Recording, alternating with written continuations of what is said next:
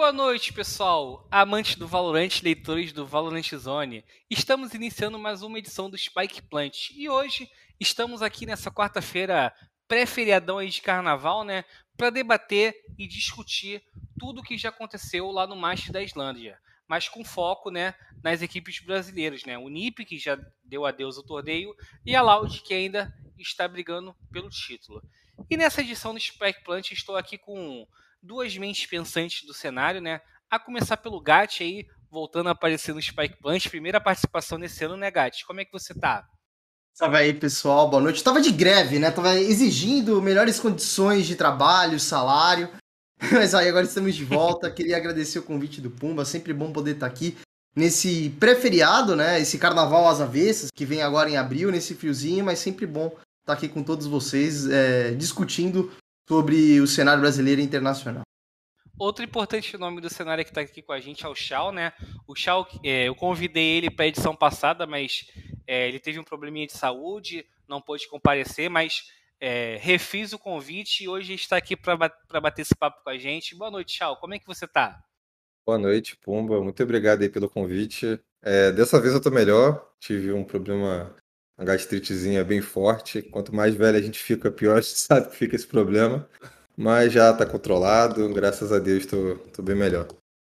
E também hoje aqui comigo, dois repórteres do Valorant Zone, a começar pela, pela Ariela, que também está retornando a aparecer no programa. E aí, Ari, como é que você está? Opa, Pumbinha, tô bem, e você? É, agradecer de novo pelo seu convite, convite do Caco, é sempre muito bom estar aqui nessa nossa mesa redonda para acompanhar e falar um pouquinho o que está acontecendo no Masters, né? Falar do NIP, que já foi embora da competição, e da Loud, que tem a chance de vencer o título. E a gente está aqui com essas duas mentes brilhantes, como você falou, esses dois caras que adoram conversar com a gente e sempre trazem um site do cenário de Valorant para nós e para o público que está acompanhando a gente aí em casa. E por último, mas não menos importante, né? Tem que dar boa noite pro craque, o Caco, o craque Melo. Boa noite, Caco. Como é que você tá? Salve, Pumba, Ariela, Gat, Shaw. Espero que vocês estejam bem. Também tô feliz de participar aqui. Vamos debater um pouco aí, comentar. Já começamos quente aqui antes do programa, vamos continuar nesse ritmo. Então, pessoal, para quem está meio perdido, né, ou quem não acompanha tão assiduamente o Valorante, o Masters da Islândia é o primeiro torneio internacional dessa temporada e ele está sendo disputado desde o último dia 10, né? E das 12, das 12 equipes que começaram a competição, quatro continuam ainda na briga é, pelo título, sendo uma delas a Loud, né? É, que nessa sexta-feira, inclusive, né, às 14 horas, vai enfrentar a Optic é, por uma vaga na grande final, enquanto as outras duas equipes que estão na luta pelo, pelo título é a japonesa da, da Zeta e o pessoal da PAC da Paper Rex. Mas antes de a gente analisar, né, falar a fundo sobre a campanha da Loud, vamos falar um pouco sobre o outro time brasileiro que esteve disputando o torneio, que é o NIP. É, o NIP, né, para quem não acompanhou, para quem está chegando agora também, eles começaram o torneio pela fase de grupos, começaram bem, vencendo a Fnatic né, por 2 a 0 mas nos dois confrontos seguintes perderam para a DRX da, da Coreia do Sul, também por 2 a 0 e foram meio que surpreendidos né, pela Zeta é, na repescagem do grupo A, perdendo por 2 a 1 e Zeta que está macetando todo mundo, né, Pumba? É, a grande surpresa desse torneio aí. E por conta dessa derrota, os ninjas não conseguiram é, chegar na fase final. Ô Gatti, vamos começar com você. Eu quero, pra gente aquecer nosso bate-papo aqui, cara, é, o, em que aspectos, na sua opinião, né, o NIP evoluiu da fase final do VCB até o Masters? Ah, eu, Pô, essa, essa pergunta foi. Essa é bem difícil da gente poder falar. É, eu acho que teve uma evolução. A NiP ela vinha. Né, os ninjas eles vinham já bem na. Tendo um estilo, vamos dizer, dentro dos estilos brasileiros que hoje ainda persistem, eles ainda tinham um estilo mais agressivo, é, que apertava bastante W, é, trazia ainda por mais que fossem lógicas, algumas boas combinações de utilitárias, né? Pô, quem já viu a Nip jogando, lembra na split deles fazendo o combinho de gelo-granada sucessivamente. O próprio Spaca falou disso na transmissão quando eles estavam jogando, mas isso já vinha aqui do Brasil mesmo, né? Não foi uma jogada que eles fizeram para lá. E acho que assim, o nível mas se manteve. Não acho que teve tempo deles necessariamente evoluírem, porque foi tudo muito uma transformação corrente. De, pô, você tá vendo eles jogando contra, né, sei lá, ganhou, é, é, teve o jogo da Loud, aí, sei lá, pouco tempo para poder arrumar a mala, não sei o que aconteceu com o Roy, espero que esteja bem, né, falaram que teve um problema de saúde também. Aí chama o Fluírio, vai para o México, aí no México você tem provavelmente tempo para poder montar as coisas, testar, a gente sabe que não é só chegar lá, é, montar seu computador e fazer treino, né? E eles mesmos comentaram, o Xande estava comentando, acho que na live do Michel, que é o que provavelmente acontece em vários cenários. Quem foi eliminado não vai jogar, não vai treinar. Então você não ia treinar contra a Sentinels, por exemplo, que por mais que seja um time meme, né, hoje em dia, a gente sabe que é um time interessante para você poder estar tá treinando. Ou a X-10 também, que é um. X7, desculpa, X-10 era do Overwatch. É... Você não conseguiria treinar contra esses times do topo. Então eu acho que a evolução deles foi muito ainda dentro da própria capacidade, né? Como a gente vê, eu acho que, inclusive em muito time de futebol, quando o calendário tá apertado, né? Você não tem treino, é o time aprendendo, né? Pô, jogamos, vamos melhorar e mesmo dentro da partida é, tentando crescer. E eu acho que assim, é, essa evolução deles, ela. É, eu não quero nem chamar tanto de evolução, porque se você pegar, por exemplo, o primeiro jogo da Leviathan contra eles, eu acho que isso até o Spaca com, comentou no, no, jogo contra a, a, Zeta, né? Que assim, pô, começou tomando 6 a 0 Por quê? Porque o John não tava. Não, não vamos colocar. Não vou colocar essa pica na bunda do John, né? Tipo, todo mundo ali não tava abusando do meio da forma que tava, deveria ser abusado no mapa, como a gente vê em outras regiões do mundo. E aí a gente chega, na verdade, no jogo da Zeta e acontece o mesmo. Acontece contra a DRX também, apesar deles terem, terem comentado que foi porque teve uma noite mal dormida, sei lá o que aconteceu. Então, eu acho que foi muito mais dessa tentativa de adaptabilidade deles chegarem lá, tá ligado? Então, eu não vejo tanto como evolução, talvez eles tenham evolução agora, que eles pararam, respiraram, reviram as próprias voltas e absorveram o que, que realmente aconteceu, né? Para aí sim darem esse passo adiante. Então, não vejo como evolução, mas vejo como uma grande adaptação que eles tiveram ao longo desse período. E você, Chal, você vê aspectos de evolução no NIP da, da fase final até o que eles jogaram na primeira fase do Masters? Olha, eu acho que sim. Quando eles estavam jogando aqui no Brasil, ele. Apesar de tudo, eles eram uma equipe nova, né? Então, acho que eles pensaram uma linha de, de, de trabalho muito certa, que é vamos tentar fazer coisas mais simples, menos elaboradas e vamos tentar trabalhar dentro do que a gente sabe fazer, que é juntar, colar boneco, fazer execução, fazer um jogo mais objetivo não é nada é, de muito novo, mas eles entenderam isso e calhou que o meta virou bem no momento que eles estavam com, acho que com um mês e pouco de time. Então, eles tiveram uma boa percepção que não é fácil de você segurar cinco caras mirudos pulando dentro do bombe com N recursos e você precisa estar o tempo inteiro preparado para receber uma boa porrada e saber trocar, né? Desculpa o palavreado, mas é basicamente isso que eles, eles, eles tinham de proposta de jogo. Então, quando eles foram pro o México, tenho certeza que, assim, até para conversar com, com alguns deles, assim, isso não era. Ninguém ele estava em busca de, pô, vamos ter mais uma curva de evolução bizarra. Não, eles estavam tentando era refinar aquilo que eles já faziam, ganharam uma boa série, pelo que os meninos falaram. O lugar onde onde eles jogavam e treinavam não era bom, não era um local ok. Então eles usaram mais aquele tempo que estavam lá para poder refinar algumas coisas que eles já tinham, tipo pista, pista, dif pista diferente e tal. Eu acho que o que a gente viu, acabou vendo ali de um pouco diferente foi na Breeze mesmo, a adaptação do, do Besne para para um Caio e o Xande, se não me engano, jogou de, de Chamber, né? E eles arriscaram um pouco nisso, tiveram até uma boa performance até um, até um momento do jogo ali contra o DRX. Só que eu acho que é, eles acabaram batendo num teto, que para mim foi o teto da DRX, de você acabar batendo em cima de uma equipe que já tem muito conteúdo, uma equipe muito disciplinada que acabou respondendo bem dentro do jogo, né? Então, os caras provavelmente avaliaram isso, ó, bom, eles têm um primeiro tempo de, de round muito forte, sabiam como reagir a isso e bateram. Então, eu não, eu não vejo nenhum é, demérito, mas eu também não enxergo como uma evolução, entendeu? Eu entendo que eles mais refinaram coisas que eles já faziam, é, procuraram maneiras de errar menos e, e e tentaram levar para o jogo. É, acho que teve de curva mesmo de diferença ali foi essa composição da, da Breeze. No mais, acho que eu não vi nenhuma composição diferente. Eles tentaram jogar de fato fazendo o que já faziam, né? Até porque eles não tinham tanto tempo para poder mudar. Entendeu? Eles não pegaram esse, esse gap do tipo, ah, duas semanas sem jogar e a gente vai jogar o, o, o Masters. Eles não passaram por isso, né? O Xande, ele foi pra KO também na Ascent. É, exatamente, exatamente. É, Mas assim, muito mais, se não me engano, acho que até o Xande comentou, né? Que ele é, foi o primeiro jogo que ele jogou, se não me engano, de, de, de, de, KO. Então, não, assim, eles tentaram se adaptar dentro do que estava ali. Pô, viram um problema, falaram, ó, a composição tem esse problema, tem esse gap, vamos tentar sanar assim. E foram, entendeu?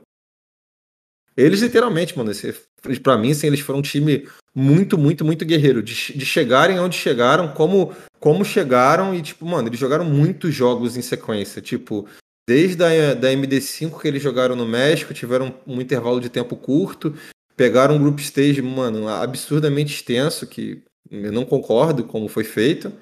E, e aí acabaram de cair dentro da competição no momento que, assim, eu imagino que, que os jogadores às vezes devam ter se sentido frustrados, mas a campanha deles foi excelente.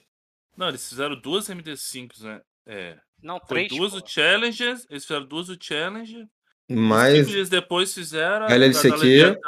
uhum. e depois já viajaram já. mano. Eles jogaram 3 em, 4 MD3, pô. Foi 3 no VCB, duas contra a Loud e uma contra a Cade. Não, foi MD5, pô, essas. É, A Cade foi não, MD5. sim. Foi É, MD5 desculpa, também. foi- tá, vamos lá. Foram 4 MD5, pô. 3 É aqui. muito jogo, cara, é muito jogo. pô. E eles Invariavelmente, até pro seu adversário te avaliar é, é conteúdo pra cacete. E eles foram o único time que, que não tiveram tempo de chegar lá e treinar, pô, porque saíram do VCB e viajaram pro México, né? Aí chegaram no, no NA lá, é, como o, o Gat né, falou, terra arrasada, né? Nenhum time treinando. Até que a- o que acontece muito aqui também que o pessoal fala, né? É, é por aí mesmo, né? Que, que rola essa parada, né? É difícil Mas- esse calendário. E também tem o fato que, tipo assim, eles chegaram no México não teve treino. Aí também quando venceram do- da Leviatã, foram pra Islândia, aí, comen- aí comentaram que sim, ia ter vários. é, vários treinos. Só que, tipo, não dá, tem, não dá tempo, tipo, de. é, como é que fala? De você adaptar, né? Você, tipo assim, ah, tem uma. Geralmente o que acontece com os brasileiros é, tem uma semana, né, de treinos e acontece alguma coisa muito ruim. Tipo, acontece, sei lá, tipo, eles vão muito mal. E aí não dá esse tempo deles perceberem o que tá ruim nos treinos pra conseguir melhorar e ver uma evolução, sabe? Foi tipo só uma semana que pode ter sido lá, essa semana de treinos ruins deles verem tipo, pô, não tá legal. E na hora de ajustar já não tem mais tempo, porque já é o, o torneio, sabe? Então É, acho que se a isso gente pode até olhar, ajustar. A, gente até- se a gente até olhar assim pela Loud, apesar deles serem um time absurdo, é indiscutível que dentro da nossa região eles estão, eles têm um gap em cima dos outros times insano. Mas se a gente for olhar assim o group stage que eles jogaram do VCT aqui, eles jogaram com alguns mapas, com algumas composições que eles nem repetiram depois nos playoffs. Aí depois eles já foram pro, pro, pro Masters Islândia e mudaram novamente. Então, assim, eles tiveram faixas de tempo que, por mérito deles, óbvio, né? Tipo, eles classificaram já na terceira rodada, tiveram tempo de treinar coisas diferentes, de botar coisas diferentes dentro do servidor que surpreende o adversário, que é uma nova maneira de jogar, um novo jeito de jogar. E, e aí eles tiveram esses mini ciclos deles conseguirem se estruturar conforme os campeonatos iam rolando. E aí aquele negócio, né? Assim, eles caíram dentro de um, de um campeonato, mudaram algumas coisas, surpreendeu, é, tiveram um, um êxito bizarro de, de conseguir botar para jogo, que eu sinto que assim, a NiP acabou não tendo essa oportunidade porque jogou muitos jogos em sequência. Muito, o Gat mesmo pegou aí um período que ele jogou torneio um, um em cima do outro e tipo tinha três dias de descanso. Aí já começava de novo na quarta-feira e era de novo uma porrada de jogo um em cima do outro. É muito difícil de você pegar e ajustar o carro rodando, cara. Até semana. Não semana passada, né? Até antes da gente ser eliminado de vez no, na série de acesso, pô, a gente foi o time que mais jogou no Brasil, É tá muito ligado, jogo, é muito, é, é muito muito difícil, cara, de você chegar às vezes apresentar um planejamento para a equipe, falar, vamos tentar fazer isso daqui. Se não der, a gente muda. Às vezes não tem esse tempo, entendeu? Você não tem esse tempo de você conseguir trazer algo novo e fazer dar certo.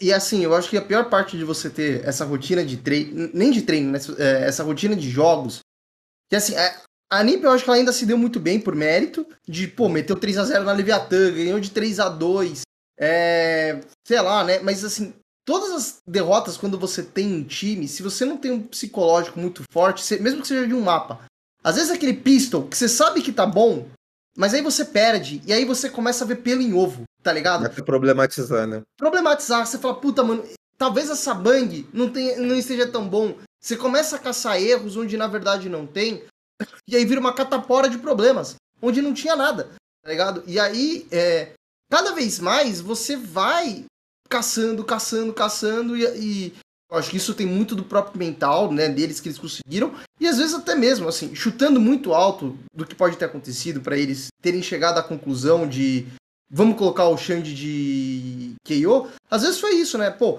começou a dar pau, você sabe que o meta é aquele lá com o cara usando de KO, mano, coloca o cara, tá ligado? Tipo, tenta fazer essa solução rápida e aí deu certo contra a Fnatic e tal, né? Porque é, não, o Masters, ele é como qualquer outra competição, eu acho que mais ainda pela pressão, ele não, ele é como um vestibular. Você não tem como chegar e falar assim: "Ah, vou estudar, criar um pistol para ontem", né, sem entrar no servidor, sem nunca ter testado e tentar variar. Tanto que eu acho que assim, tipo, a Zeta, ou foi a DRX, né, jogou com o mesmo pistol contra a Zeta e contra a, a NiP também. Né, meteu lá, fez o um ataque no meio, plantou a bomba e já era. E, e, repetiu isso. Então, é, tudo isso começa a ficar, como o Shawn falou, o Caco também, a ela falou, é um material de estudo pro outro time. Principalmente pro cara que não teve que jogar o LCQ. O cara pega assim fala, hum, peraí, vamos ver como foi esse pistolzinho aqui. Aí ele vê, pô, peraí, repetiu contra a Loud também esse pistol nesse box.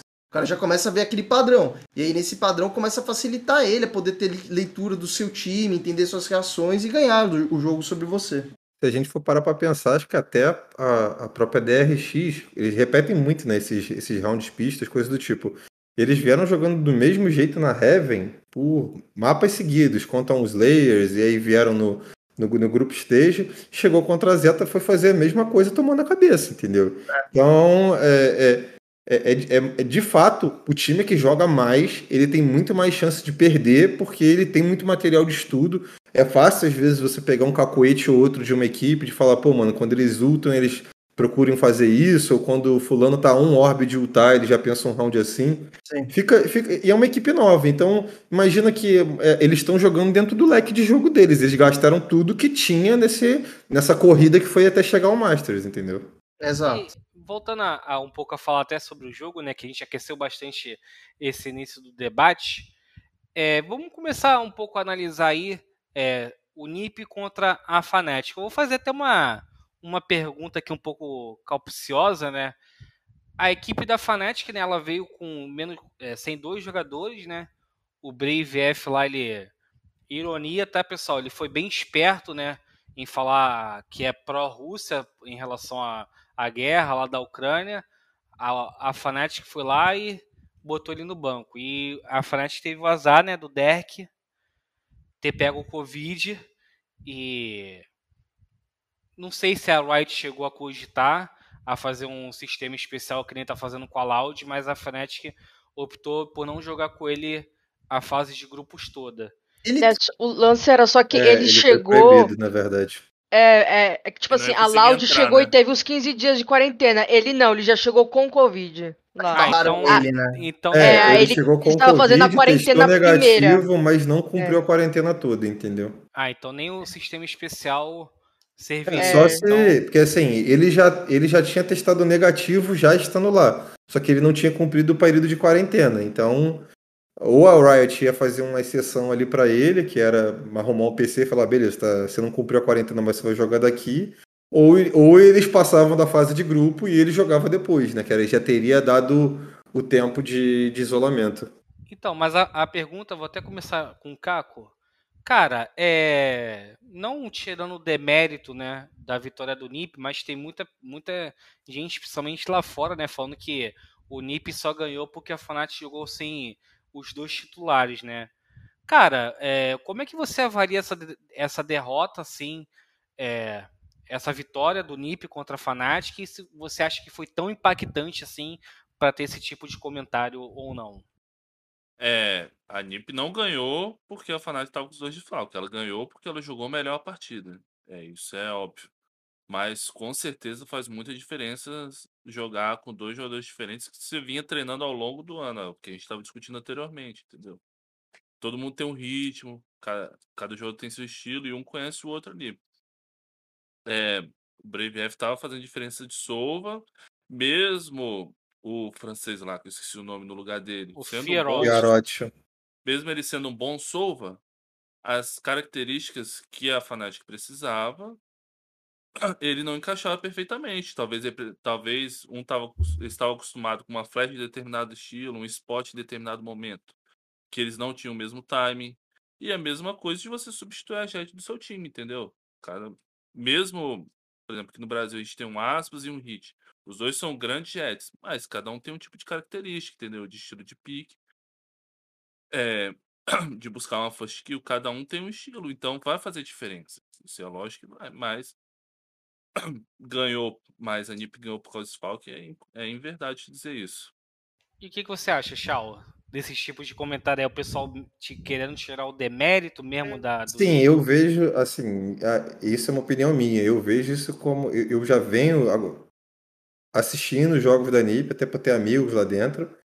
E eu não gosto, assim, eu sempre vejo algum comentário tipo tentando depreciar, ah, outra equipe não fez tal coisa. Não- eu, não, eu não gosto quando você não consegue dar mérito para a equipe que ganhou algo que ela teve mérito. Por exemplo, a gente jogou com, com o CTC no, no Last Chance e perdeu de virada para Fúria. Ah, mas se o seu FZN tivesse, mano, mas, pô, Nunca saberemos. Entendeu? Você né? nunca saberemos, entendeu? Se, a gente deveria ter ganhado com quem tava ali na hora e não ganhou, e paciência, entendeu? E tá tudo certo.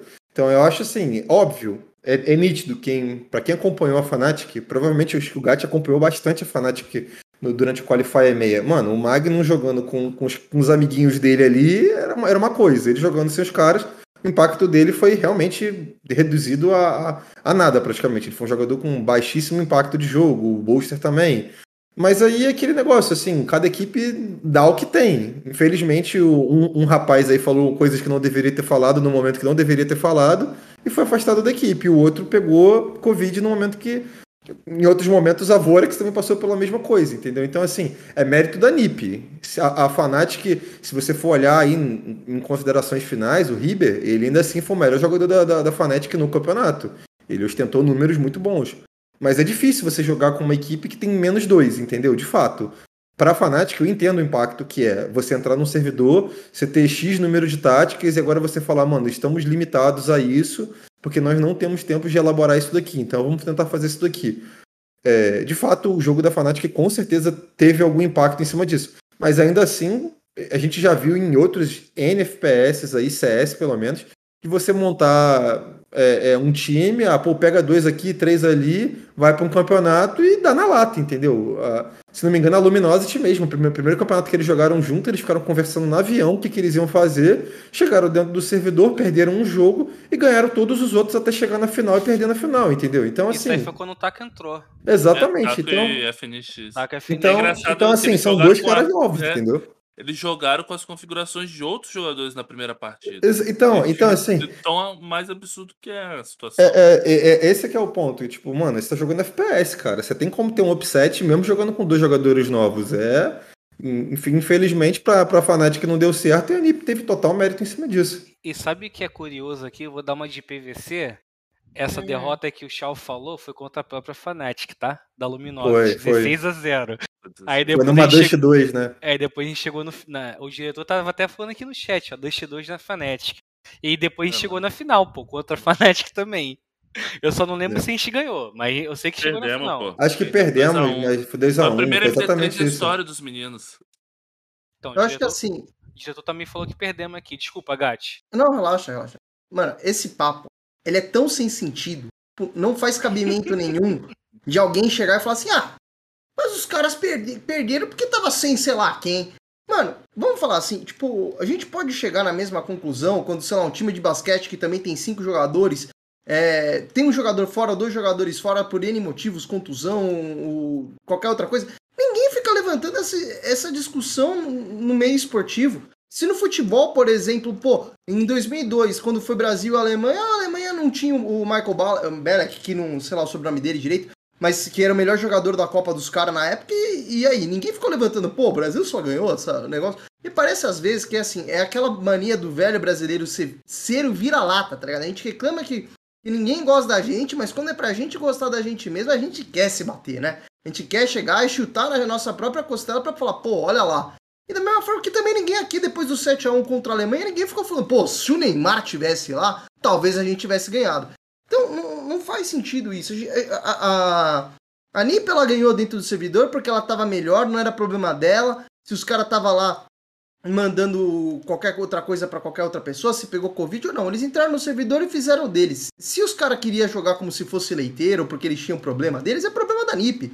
Da NIP não, da, da, da Fnatic. E, e, e, segue o jogo, tá ligado? Então não existe essa discussão em nenhum momento da história do, do, do de qualquer esporte, tá ligado? Para mim isso é sem cabimento com quem, quem menospreza o feito da NIP. E seguindo aí na campanha né, do NIP, o segundo duelo após o hype né, da, da vitória na estreia foi contra a DRX, né? Que sempre, desde a época da Vision Strikes, né? Quem não sabe, a, a DRX é a antiga Vision Strikes, né? A organização comprou. E todo campeonato internacional que ele joga, ele vem com aquele hype, né? Que, pô, vai ser. É, é o hype do já venceu sem ganhar. é, todo campeonato é isso, né? Já venceu sem ganhar o NIP, né, nessa, nessa série perdeu de 2 a 0 mas esse box até achei um pouco que o NIP não entrou no mapa, mas naquela brisa ali até deu um, um, um pouco de trabalho contra a DRX. Ô Ariela, eu quero saber a sua, o que, que você achou de, dessa série do NIP, né? Que num, contra o Fnatic jogou muito bem, contra a DRX acabou perdendo. Você acha que o NIP chegou a jogar bem, mas perdeu por, por conta de um um gap assim entre as duas equipes? Cara, eu acho que o, o primeiro mapa, né, não, não teve muita assim, não teve muita discussão, né? A DRX já chegou e falou assim, não, chega para lá que isso daqui é nosso. É, eu acho que assim, tem um o a vitória contra a Vita, é, Fnatic foi muito importante para dar essa confiança, né? É, não importa se a Fnatic tava com menos um, menos dois, menos três, estava cinco substitutos lá, se tava o CEO da organização jogando, não importa. Os caras estavam lá e tinha que jogar de alguma forma. Igual a gente também já foi muito penalizado em outros torneios e acontece, é assim. É, mas eu acho que a DRX, ela é bem mais organizada que o NiP. Acho que isso demonstrou nas partidas e deu para ver nos jogos do, do NiP também, isso depois quando eles perderam no outro jogo contra a Zeta, né? Que foi, foi uma certa crueldade com o brasileirinho.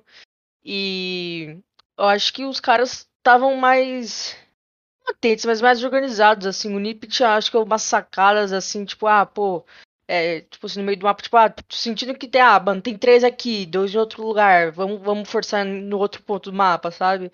E acho que a DRX tinha alguns pré-setups mais preparados, assim, tipo, talvez não, não sei se taticamente ou de, de leitura do jogo, mas os caras estavam mais acho que ligados, assim, sabe? Assim, organiza, organizados. Tava só. Acho que, não sei, tipo, o NiP deu pra ver que, tipo assim, eles não sentiram, né? Que eles chegaram no segundo mapa, eles estavam bem, falaram, não, pô, vamos, vamos nessa que isso daqui dá, né? Tanto que foi é, foi 3 a 4 foi uma Xbox bem atípica. Mas a, a Breeze não foi tão boa assim, né? Eles fizeram mais quatro rounds. Mas é aquilo, a gente vê pelos jogos da. A gente viu pelos jogos da, da RX que quando eles estão ganhando muitos rounds em sequência, eles vão pegando muita confiança. E é muito importante quebrar essa sequência.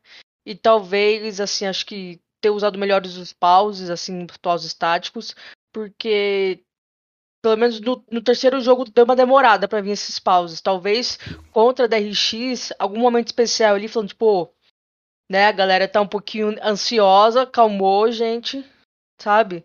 Que eu acho que não sei se dava para levar a brise, sendo bem honesta, porque dava para ver que o nível da DRX, da, DRX era, era, melhor do que o da, do NiP. Mas talvez ficar mais próximo do placar, né? Tipo assim, perder de um 3 a 10, né? 3 a 11, algo assim. Mas eu acho que mas a derrota foi muito importante pro NIP para a sequência do campeonato. Só que infelizmente não deu para os brasileiros. E você, Gatti, como é que você avalia esse jogo aí? Como é que foi a sua opinião sobre esse jogo contra a DRX? Cara, para mim o eu vou começar, velho. Assim, eu entendo né, o lado da pessoa que fala, tal, mas eu acho assim, pô, o John, ele é um puta cara legal, tá ligado? Joga bem pra caramba. Mas na hora da entrevista, tu meter que, pô, a gente perdeu porque a gente dormiu mal, velho, sei lá, eu não. Eu acho que é você tentar tapar o sol com a peneira, velho, tá ligado? Eu, não, eu, eu particularmente, não gostei da resposta. Preferia que tivesse dado qualquer outra resposta de. Sei lá, velho, tipo, ah, não jogamos bem, pronto, tá ligado? Resolvido o problema. Porque quando você externi, externaliza isso, de que, pô, a gente dormiu mal, tá ligado? É, parece, para quem tá ouvindo, tá ligado? Que, pô, você tá tentando cobrir o sol com a peneira. Quer dizer, então, quando você dormir bem, você vai espancar o outro time, ou vai dar uma disputa gigantesca.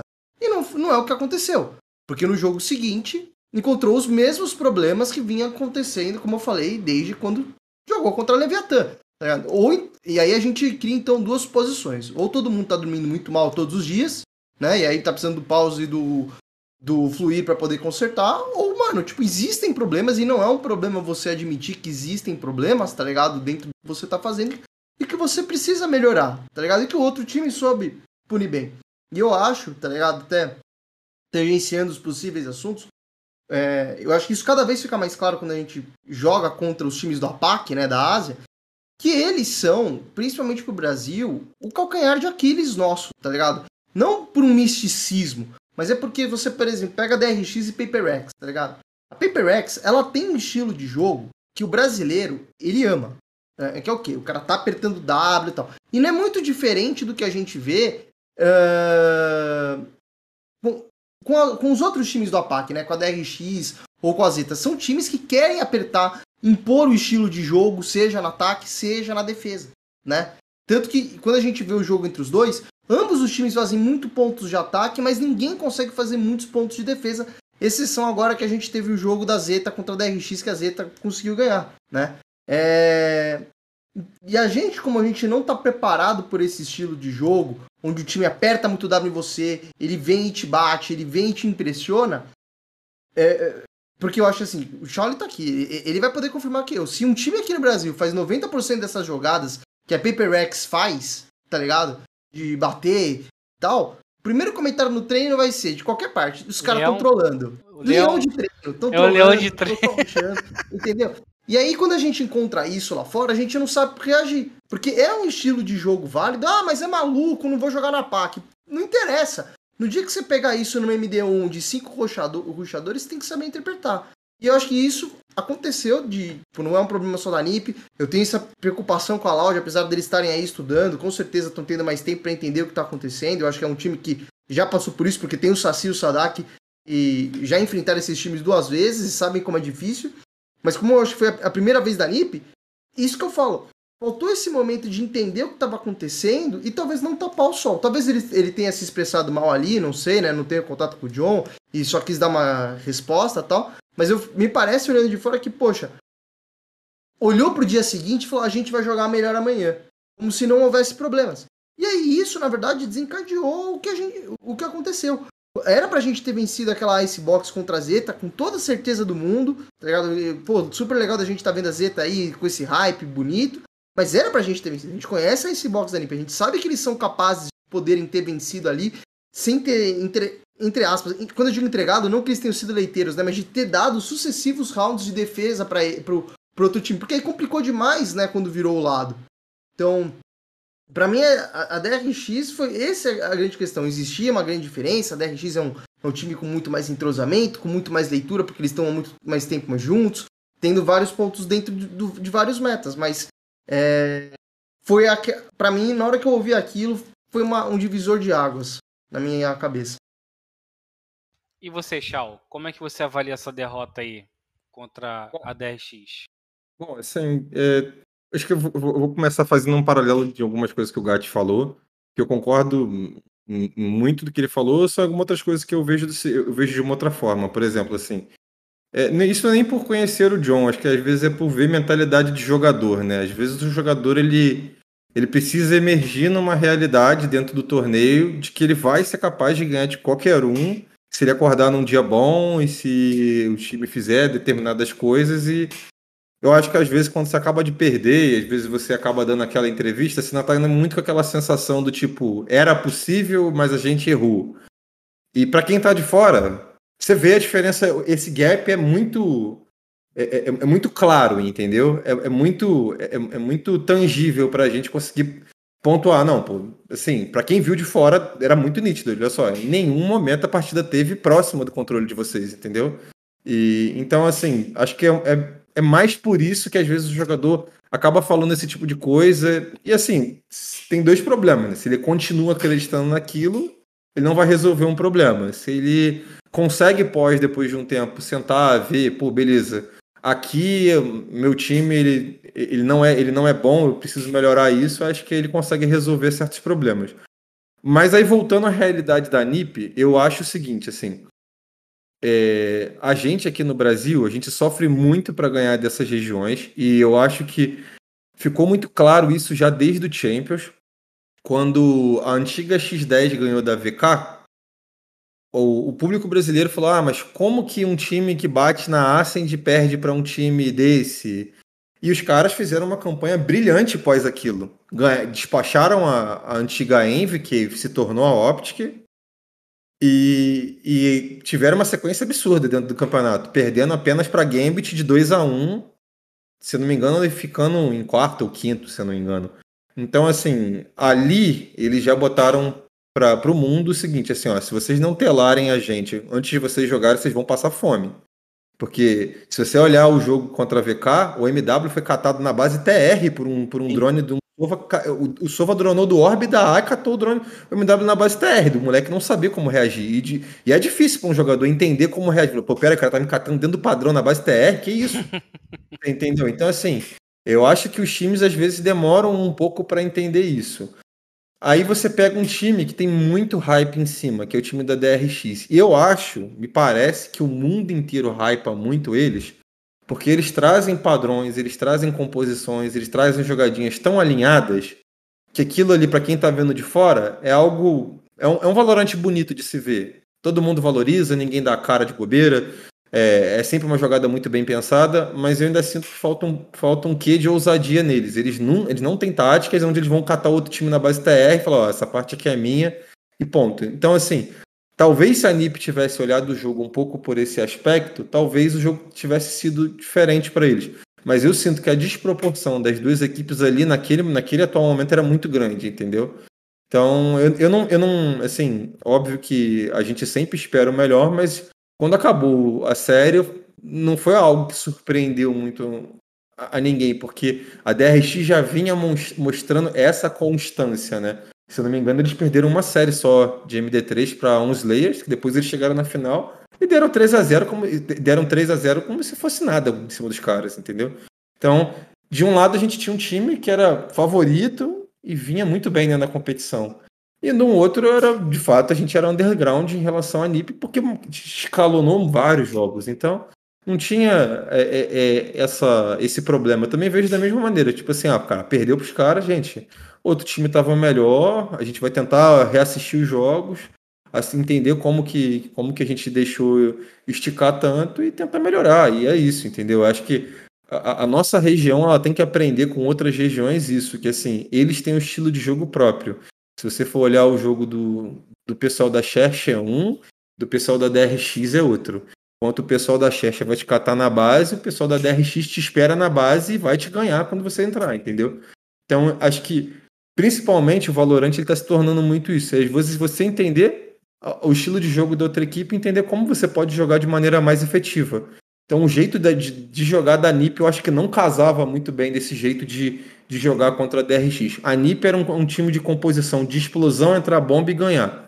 Aí você cai contra um outro time que tem defesa muito sólida. É, é, é difícil, entendeu? É, é, é, um time que já está preparado e se prepara para poder viver aquele momento. E treina sempre contra outros times que só sabem Fazem só isso, entendeu? entendeu? É. é o pior cenário, né? A gente era o bloco em movimento, a gente era o carrinho, o cara já tá acostumado a guiar, entendeu? É, então a, a, a DRX é aquele sparring que sabe bater, pô. Exatamente. É tipo é. assim, ele sabe apanhar e sabe bater.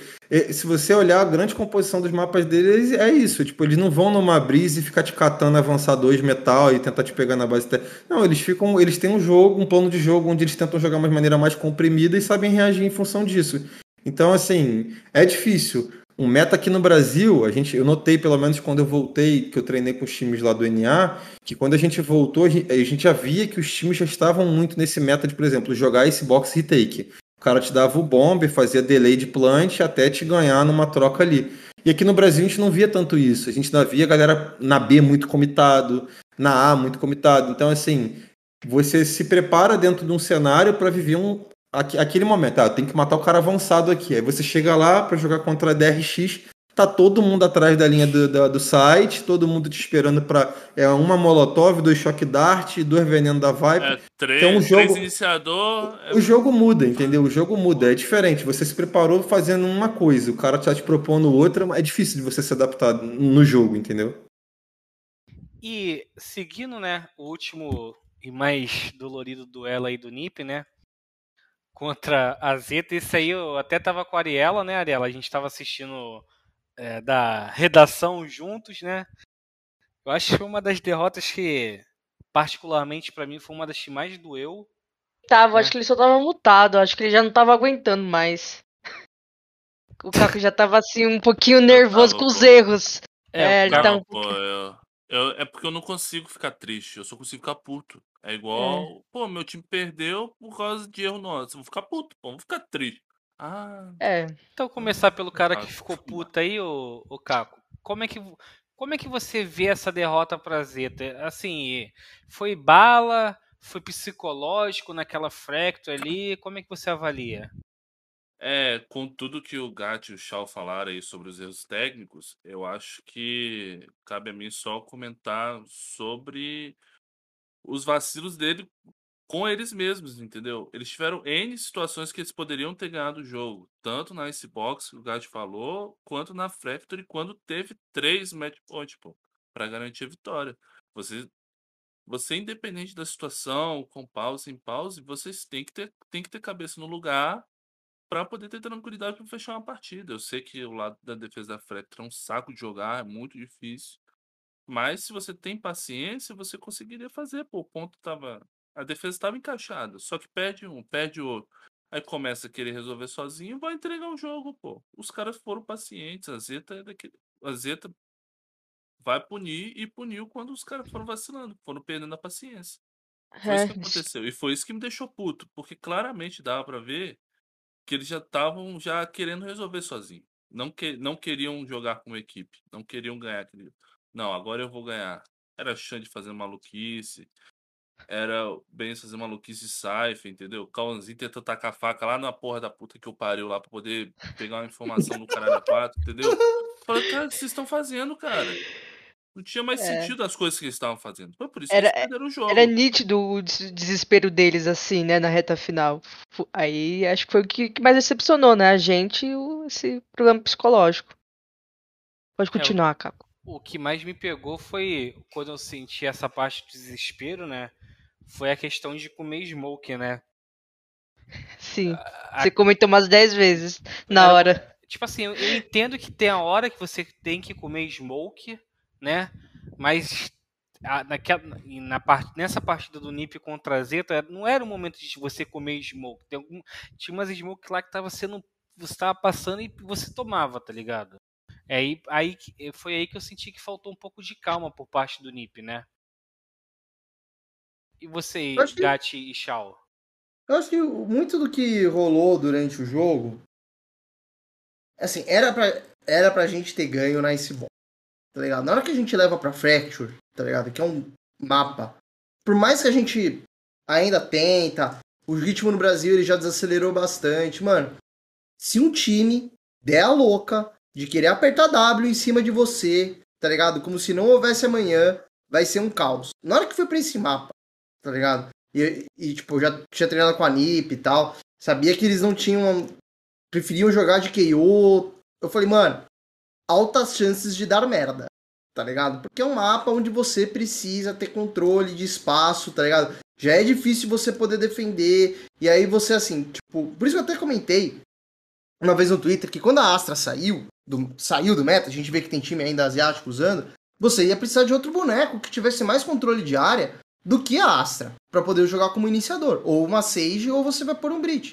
Porque você precisa ter algum recurso para poder parar o cara. E quer queira, quer não, tipo, o KO, ele tem, mas é uma Molotov, né? E aí, se você consegue forçar a Molotov do KO no primeiro tempo, nem tô falando que foi isso, que eu não vou lembrar no detalhe se o Kawanzi tava levando no 12 round a Molotov no bolso ou não, né? Mas, é... Tipo, é, é um boneco que ele vai fazer com que você tenha que jogar de um estilo mais agressivo em cima de um estilo que tá vindo com 5 comer base em cima de você, tá ligado? Aí é difícil pra caramba você conseguir passar por cima dos caras. E aí o que eu, a grande questão que eu acho, tá ligado? Assim, e isso aí é uma crítica ao cenário brasileiro, tá? É, não referente à NIP, é que muitas vezes você conversa com N pessoas em geral, seja o público casual, e aí eles podem, porque eles são casual, eles não são pagos para poder fazer isso, desde pro player, a visão de jogo do cara é o quê? Tô trocando, por exemplo, Breach porque eu tô trocando iniciador por iniciador, então um igual a um. Quando não é verdade, tá ligado? Muda muita coisa. E aí a gente vê as pessoas, às vezes, tentando manter o mesmo estilo de jogo, as mesmas reações, as, os mesmos ensinamentos, como se estivesse indo pra, pra prova com uma colinha, tá ligado? Falando, ah, um mais um igual a dois. Aí na prova aparece 3 mais 3, você coloca 2 também, porque é o que tava na sua cola. Então a gente perde às vezes a leitura de novo. Não estou falando sobre a NIP, estou falando sobre o Brasil, onde falta essa leitura, esse entendimento de jogo do que está acontecendo ao redor para saber interpretar, tá ligado? Do que, que vai estar tá fazendo e ter umas reações melhoradas, sem julgar pelo resultado, tá ligado? Eu acho que assim, teve vários momentos durante a transmissão que eu não concordei, que eu acho que aí tava uma afobação no time de encasting, de tipo, basicamente assim, a NIP perdeu o round, culpa de qualquer merda que tá acontecendo, tá ligado? Qualquer merda. Ah, o BNJ avançou base. Porra, você tá jogando Fracture, você vai querer fazer o quê? Você vai querer esperar na sua base? Não tem como esperar na sua base, tá ligado? Se você pegar hoje, vou falar numa boa, pra mim o melhor time que joga Fracture no Brasil é a Liberty, o cara tem que apertar W, você tem que fechar o mapa. Não tem como você chegar e falar assim, ah, vou ficar aqui esperando na base e o outro time. Mas fazer... que lá, pô, porque tem quatro entradas é... pra bomba. É, Até porque quatro... a, quem assiste Fracture sabe que em vários momentos o cara vai te catar na base e a proposta é essa.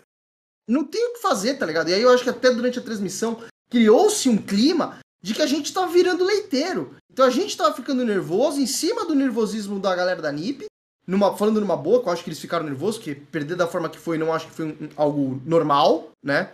É... E, e, tipo, a gente, nem a gente estava entendendo o que estava acontecendo ali. Então, eu dou esse ponto, assim, pô, a gente perdeu aquela Icebox que não era para ter perdido. Na Fracture, a gente tentou jogar. O próprio Saci, quando ele estava fazendo uma vez a transmissão nossa contra os grandes, ou foi contra um outro time, é, é a contra a MBR. É, é, é, composição diferente, velho, tá ligado? E essa composição diferente, às vezes, ela pega demais. A gente fica botando, às vezes, muito na pilha que é só um jogo de dar bala, que é só um jogo de dar bala. Mas esse meta, provavelmente, agora que tá vindo, por, é, ainda mais com agora com a Jet sendo nerfada, se você ficar tentando colocar um sapato achando que é igual ao outro, vai dar pala, entendeu? Vai, vai ser problemático. Então, a gente foi pego num momento conturbado que a gente não soube ter a leitura do jogo do que estava acontecendo. O Besney falou isso, que tipo, ele estava tendo a leitura de jogo. Isso é foda pra caralho na hora que você tá dentro do servidor e aí tá todo mundo naquele ano e você vai ter que bater o pau na mesa falando, porra, essa é a minha visão e é isso que tá acontecendo. Às vezes é duro você fazer, tá ligado? Tá todo mundo numa espiral maluca, né? Um tornado, e aí você tem que fazer isso. E, e infelizmente, o que, que eles vão levar disso? Eles vão levar pra próxima. Por isso, assim, eu não acho que foi assim um grande problema, no sentido de, pô, é chato perder, é, uma, é horrível, mas eles vão sair com um aprendizado gigante desse Master. Né? Eu acho que isso que é o grande diferencial da NiP pro próximo Master, pro próximo VCT. E que é um time que, pô, tem altas capacidades de evoluir, mostrou isso, porque eu vou falar numa boa, não era o time que quando eu peguei, quando veio a, a lista do Noi, aqui vocês também publicando, eu falei, pô, não é um time que, na minha opinião, vai estar tá brigando para ir pro Masters no primeiro, no primeiro semestre no primeiro, não é nem semestre, né? Eu esqueci o calendário é diferente. É, no primeiro campeonato. É um time que vai estar tá brigando, quiçá, para ir talvez pro Last Chance, pro segundo do ano, porque tinha outros times que vinham com mais treinamento, mais grupo, com composições melhores. E eles encaixaram de uma forma, então, que lá na frente, na frente, daqui, sei lá, dois meses, eles vão estar muito melhores do que agora. E você, Shaul? Assim, basicamente todo mundo já falou é, o, que, o que tornou o jogo para eles desfavorável. Mas assim, se a gente fosse fazer uma analogia aí, né, naquele ditado que o pessoal fala, acho que é se você vive pela espada, você morre pela espada. Para mim era muito claro que o jogo deles era muito decidido em várias questões individuais, assim. É, se alguém tem dúvida disso, é só assistir aquela MD5 que eles fizeram contra a VK. Eles abriram dois mapas, tomaram dois mapas, nitidamente sentiram, e aí foram para um terceiro mapa onde as coisas começaram a encaixar. Então, assim, me parece que, que quando as coisas começam a, a, a desandar um pouco, eles começam a apelar para essa questão individual. E aí eu vou muito para essa linha do gato do seguinte, assim, pô, eu fico incomodado quando eu começo a ver essas questões de transmissão, do cara falando, ah, mas fulano tá indo na base. Mano, se você for olhar o jogo contra a Leviathan aí, em circunstâncias aí o cara, cara alguém furou um smoke e foi catar o cara na base também, tá com o Lila morrendo de lado, entendeu? E nem por isso isso se tornou um drama. Mas é por quê? Porque ganhou. Porque no momento que perde fazendo aquilo, se torna estúpido. Então, assim, para mim falta aquela base, que é o fundamento do jogo, que, por exemplo, uma Loud tem, que às vezes, sei lá, estão tomando num 10 a 10 ou eles estão ganhando de 12 a 9 e eles falam, guys, a pressão tá do outro lado, vamos só fazer esse padrão aqui. E aí a, a equipe entende a orientação do que deve ser feito e eles sabem como se portar mediante a isso. E assim, é muito nítido quando você vê isso em determinadas equipes que pós-pause eles já vêm para um padrão específico. E não é uma meteção de louco, entendeu? E como eles, como eles já vieram jogando as competições, é, botando bastante esse lado individual em momentos-chave, eles sentiram que deveriam fazer aquilo. Então, assim, por que não não fazer, entendeu? Eles ganharam, conseguiram ganhar as séries que precisavam ganhar fazendo aquilo. Acho que também não faz muito sentido eles não fazerem, é, é, não terem essa tomada de decisão, entendeu? Porque é, é bem capaz, assim, conhecendo como funciona a mente de um jogador, é bem capaz deles não fazerem aquilo ali naquele momento, perderem e achar que faltou alguém meter um louco, comer uma smoke, fazer determinada coisa, entendeu? Então, é, é, é, é aquele negócio, assim, eles fizeram aquilo, essas mesmas decisões, essas mesmas afobações em outros N jogos e ganharam. Trouxeram, às vezes, uma desvantagem para uma vantagem. E, e assim, não tem certo e errado. Você fez ali, você pagou o custo. E para mim o preço que eles pagaram foi isso. Jogaram contra uma equipe relativamente organizada que soube, soube sobressair em cima desses momentos de afobação da equipe. Que eles tinham muito isso ao longo do campeonato, só que as equipes não conseguiam punir, entendeu? E aí eles acabaram caindo contra um, um nível de jogo que a equipe puniu. A equipe, para mim, assim, a, a Enip realmente teve o um mapa na mão, dois mapas pelo menos muito na mão, só que aí começou nesse negócio de tentar resolver no individual, que eles fizeram isso em todo o campeonato e não deu certo, entendeu? Para finalizar esse bloco é, sobre o NIP, né, eu vou trazer como pergunta o comentário que eu vi hoje no Twitter, só não lembro quem foi a pessoa, né? A, a pergunta é o seguinte, né? Eu quero saber do, dos quatro aí, né? É, muito se fala que Brasil hoje só é a Loud internacionalmente, né? Que a Loud está em outro patamar, está em outro nível e tal. É, eu quero saber se o que o NIP apresentou, por mais que tenha sido eliminado com duas derrotas, é, se dá para dizer, se vocês concordam com essa minha afirmação barra pergunta, que o Brasil não é só a Loud, que o NIP mostrou que a gente tem duas equipes, ou até mais de duas equipes quando for, se for outra, né, no outro Masters, para representar bem o Brasil. O que, que vocês acham? Começando aí pela área. Cara, eu acho que. É, não concordo com essa afirmação, né? Porque foi o que o. Acho que o Gato falou. Então a gente tem que ver que as outras regiões, os times têm diferentes formas de jogar, né? A Zeta, Paperback, é, a Zerza, todos os times da APAC, eles por mais que sejam da mesma região, é, tem estilos diferentes. Igual o NIP tem um estilo totalmente diferente da Loud. Isso é nítido, sabe? Apesar de ter, ele tem, eles terem essa, talvez, afobação ou esse problema de comunicação dentro do jogo que é, eles cada individualmente querem é, consertar o jogo, né? Alguém quer carregar no final. O NiP tem um individual muito forte, sim, tem essa entrada explosiva, é, e a gente também viu que a Loud também conseguiu mudar o estilo de jogo, né? A gente viu uma Loud totalmente diferente contra a G2 do que foi contra a Team Liquid, né? Pode ser da, é, da pressão da estreia que eles mudaram, ou não. Eu acho que não, eu acho que simplesmente eles estudaram melhor e foram e sabiam os pontos fracos da G2. Mas eu acho que, assim, é... o NiP é um time muito novo, né? se formou faz pouco tempo igual a Loud. É, e teve todos os problemas de eh, tem que enfrentar Leviatã, várias MD5, chegar lá e com todos os problemas que eles já todos os problemas de composição, de jogo que eles já estavam é, é, levando, né? Só que talvez não conseguiam arrumar por tempo ou não tinham percebido assim tão é, descaradamente que chegou lá na hora do Masters contra a Zeta ou contra a DRX e viram aquilo e quiseram arrumar de alguma forma, não deu. Mas eu acho que sim, a gente dá pra falar que a gente tem vários outros times. A própria Vivo Cade, né? Que foi talvez alguma uma decepção de não de ter caído né, lá nos playoffs. Que muita gente acreditava que seria. Talvez. Que ficaria entre, né?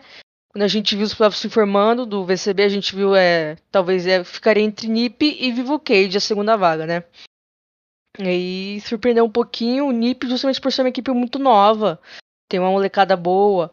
Mas eu acho que assim, não dá pra falar que o, o Brasil é só a Loud, né? Óbvio, a gente fala isso agora porque eles são os únicos brasileiros que estão na competição, né, gente? Não tem muito o que fazer. Mas o NIP surpreendeu. Eu acho que teve tipo, pontos muito bons. E que eles voltaram agora pro Brasil e vão arrumar. E é uma forte candidata aí pro Master, pro segundo Masters, né? Que a gente não sabe onde vai ser. Mas assim, eu acho que. Mano, não dá pra falar isso, sabe? Quem fez essa pergunta, né? Essa pergunta barra afirmação eu acho que é só que a Loud tinha, tinha mais experiência e uma base com o Saci com o Sadak, né? Que era da, da Vikings. E foi, um, foi uma dupla que jogou o primeiro Masters ano passado e também o Champions. E ainda com o BZK, que também é, o, é um grande cérebro daquela equipe e que ajudou e estava alinhando, né? A, a, o NiP ainda estava num processo de ser um time. E eu acho que eu acho que é isso, tá ligado? Eu acho que dá para falar muito mais, porque é um time que é, teve os seus problemas nítidos, igual a Loud teve muitos problemas contra a T-Liquid, mas conseguiu contornar e ser com a vitória. Mas eu acho que pro NiP só falta arrumar esses pequenos detalhes, porque foi muito no quase, né? O Gat falou, foram dois mapas que estavam na mão. A gente viu a Factory, a gente teve três match points. Só que por um infortúnio, por alguma coisa que deu errado ali, é, de comunicação, de afobação, de ansiedade, não deu. O que acontece? E você, Chal, o que, que você acha dessa afirmação barra pergunta que eu fiz? O NIP mostrou Olha, que o Brasil não é só loud? Olha, eu acho o seguinte assim, vamos lá. Se a gente tiver que falar, pô, o Brasil não é só loud, e eu tiver que botar algum time no mesmo pote que a Loud, não tem. Então, assim, se, se eu tenho que comparar qualquer time com a Loud, eu acho que é uma comparação errada. O Brasil, no momento, a melhor equipe é a Loud, ponto. Eu acho que a NiP mostrou que ela tem nível de competição com outras equipes muito boas que estão aí. Que, por exemplo, é a Zeta, o Ganda Fnatic, é... até certo ponto fez um bom jogo na, na, na Breeze, até até começar a deixar o jogo desandar um pouco. Então, assim, se a NiP conseguir trazer um, um, um pouco mais de, é, é de solidez dentro do jogo, para não ser só aquela coisa muito telegrafada de, pô, ele vai me ruxar, ele vai ruxar, ele vai ruxar, ele vai ruxar, acho que eles têm é, plena capacidade de, de, de pleitear uma vaga é, é, novamente no, no, outro Masters e, e mostrar para o mundo que o Brasil não é só Loud. Mas assim, no nível da Loud, o Brasil é só Loud até então. No nível da Loud, não tem nenhum outro time do Brasil que está próximo disso, entendeu? É, por N fatores que eles apresentam dentro do servidor e fora, eu não acho que não existe no momento nenhuma equipe próxima deles, entendeu? E você, Caco? É, eu acho que realmente a Loud está uma prateleira acima dos demais times. E sendo bem sincero, eu acho que a Vivo Cage faria uma campanha muito similar ao que a NiP fez no, nesse Masters ou qualquer outra equipe, ou qualquer outra equipe que disputou o Challenge assim, mais próximos, TBK, a própria GL, eu acho que fariam campanhas similares à que a NiP fez por estarem no mesmo nível de desenvolvimento. Acho que a gente tem um problema aqui de, to de todas as equipes se, se remontarem ao longo do ano. Perde um campeonato, muda um, dois, três jogadores, entendeu? Então isso faz com que a gente sempre tem que recomeçar, né? Quando a gente está um estágio avançando um estágio, aí tem que voltar atrás. Foi, por exemplo, no Márcio Passagem foi com VKS, VK e Fúria. Fúria. Os três, é, só VK se manteve. Os outros dois times passaram por mudança, mesmo que seja de um jogador, passaram por mudança. Um até acabou. É, agora a VK não foi e, vai, e também já vai mudar de novo, entendeu? Então acho que a gente precisa de tempo. A NIP foi lá para fora com, com o quinteto, adquiriu experiência com esses cinco juntos, entenderam os erros que eles tiveram e acredito que eles vão vir mais fortes. Se eles não forem para o próximo Master, eles vão mudar de novo? Vão, vão mudar o time? Vão ter que, vão ter que dar um passo atrás para poder ter, ter um novo entendimento com um cara que, por exemplo, não foi para o Masters, aí ter que começar tudo de novo? Eu acho que a gente precisa começar a dar tempo ao tempo. Começar a deixar um time pelo menos jogar um ano junto para ver se dá certo, entendeu? Deixar os dois Masters tentar disputar a LCQ, porque senão a gente sempre vai ficar batendo nessa. A gente sempre vai ficar batendo nessa mesma tecla que a gente está discutindo aqui agora, entendeu? De chegar lá fora, fazer uma campanha razoável, pô, foi bom, os caras entenderam, vão voltar para cá, vão trazer o conhecimento, vão desenvolver mais. Aí chega, não obtém os resultados e volta e regride de novo, entendeu? Então, acho que passa muito por isso. E você, Gatti? É, eu acho que dessa afirmativa que é, só Loud, é, a, os reis do cenário, tipo, pô, eles são realmente um, um, time que tá numa outra estante, que tá no famoso outro patamar. Pode chamar aqui o Bruno Henrique para poder fazer junto com a gente. Mas é, não é só isso, sabe? Eu acho que. Assim. É, a NIP poderia ter hoje passado, se não fosse o nervosismo, se não fosse algumas pequenas leituras. Falta isso da gente poder tá podendo trazer coisas novas para o cenário, entendendo, não jogar com a colinha de braço do braço, fazer aquela reclamação que eu fiz no Spike Plant 1, 2, 3, 4, 5, 6, 7, 8, 9, de, mano, o time tem que parar de reclamar e ficar chorando no, no colo da mãe e do pai. Poxa, o outro time tá ruxando base, mãe, me deram HS, comer smoke. Porra, irmão, foda-se, ninguém quer saber dessa merda, irmão. Vai lá, dá bala na cara do maluco, para de reclamar, entende que existem erros no que você tá fazendo, senão você estaria punindo. E aí vai conseguir melhorar, tá ligado? Eu acho que assim, no dia que assim, cada jogador do cenário gastar uma hora, uma hora e meia da vida dele prestando atenção sobre o que, que tem naquele documentário da Loud, que é um documentário que vale ouro, tá ligado? Sobre como agir em equipe. A primeira coisa que você ouve lá o, o, o Saci falando, ou é o BZK, não lembro quem foi, mas falando, pô, galera, ó, vai ter o IGL, se chama Sadak, ele vai passar a call, vocês vão respeitar e vocês vão seguir.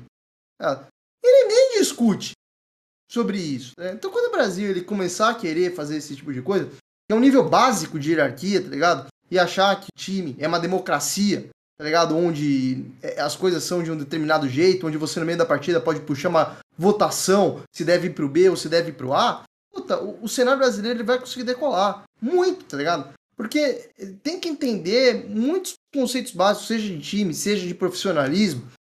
E isso faz os caras poderem.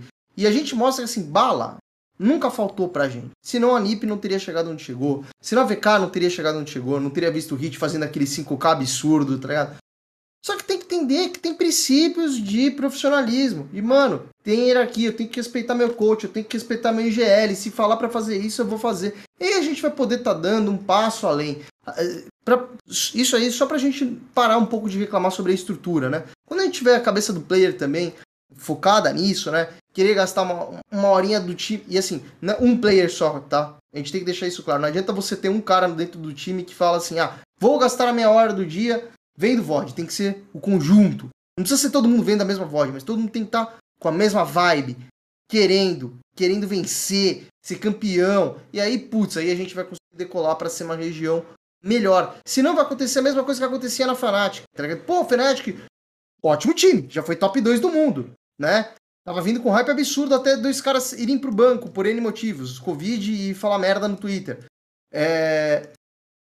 O Bolster falou em live. Os meus teammates não sabem o que fazer na porra do servidor. Eu tenho que ficar guiando a mãozinha do cara de 30 anos com pelo debaixo do braço para poder fazer as coisas. E não funciona assim o jogo. Então, quando o brasileiro ele querer realmente vencer e, e não se ver como uma popstar, parar de achar que é a Britney Spears do Valorant, aí talvez a gente tenha realmente um outro futuro. Por enquanto, vai ter a Loud lá, mas a gente sabe que a gente tem muito potencial. Quem sabe, às vezes, juntando um outro super time, que eu não acredito muito nessa expressão, mas acho que é a forma mais fácil do pessoal entender a gente consiga levar mais times ainda para esse outro patamar também. Seguindo aí para o segundo bloco, né? Agora a gente vai falar sobre a Loud. Para novamente, né? Quem não está acompanhando tão diariamente o torneio, quem está chegando agora no Valorant, a Loud ela só começou no Masters da Islândia, diretamente na fase final, porque ela foi uma das quatro equipes Seed 1, né? Graças à vitória do NiP contra a Leviathan. E a Loud começou ganhando da Liquid por 2 a 1 um jogo, uma série bem emocionante, assim por dizer. Aí depois pegou a G2, 2 a 0 e amanhã, às 2 horas da tarde, vai enfrentar a Opt, É, não. né? Sexta, Sexta-feira. É sexta-feira. sexta, desculpa, pessoal. Já tô achando que é quinta aí, ó. Sexta, dia 22, rapaziada. Anotem Então, aí. sexta-feira, perdão, pessoal. Sexta-feira, às 2 horas da tarde, Loud contra Optic. Ô, ô Gatti, sobre a Loud, cara, que- como que você avalia é, é, essa participação assim? Doi- é, eles enfrentaram dois times europeus, né? A Liquid aí que ganhou a vaga, né? No colo, caiu para eles e eles foram lá para a Islândia, foram bem na fase de grupos, chegaram na fase final e depois contra a G2. Como é que você enxerga a Loud até o momento? Acho que ela tá mostrando o potencial do Brasil quando você tem mentes pensantes por trás e todo esse discurso que eu acabei de fazer pra gente não ter que se repetir. Quando você coloca isso, a gente encontra os mesmos problemas que acontecem no Brasil em outros times lá fora. E aí a gente consegue superar eles, tá ligado? Com base na organização, traz, não jogando só CS, tá ligado? Claro que CS é 80% do bolo, mas tem 20% que é o que até mesmo o Suteca já falou no outro podcast, que você tem partes que é, é MOBA, que é Overwatch, que é TFT, sei lá, qual outro jogo que você quiser colocar em 20% aqui. E você tem que saber fazer essa mistura, né, Pra poder fazer. É justamente a cobertura do bolo. Todo mundo gosta aqui do bolo, né? Pô, gosta do bolinho de laranja. Mas ele não tem cobertura. Mas quando você pega aquele bolo de chocolate, coloca uma cobertura, coloca ali no moranguinho, que são os 20% do bolo, você fala, pô, agora isso aqui é uma obra-prima. Então, é, esse é o grande diferencial. Eu acho que a gente, mano, na hora que a gente conseguiu jogar tranquilo, eu não considero o primeiro jogo um jogo tranquilo pra gente. Eu acho que gente- o pessoal tava nervoso, estreia.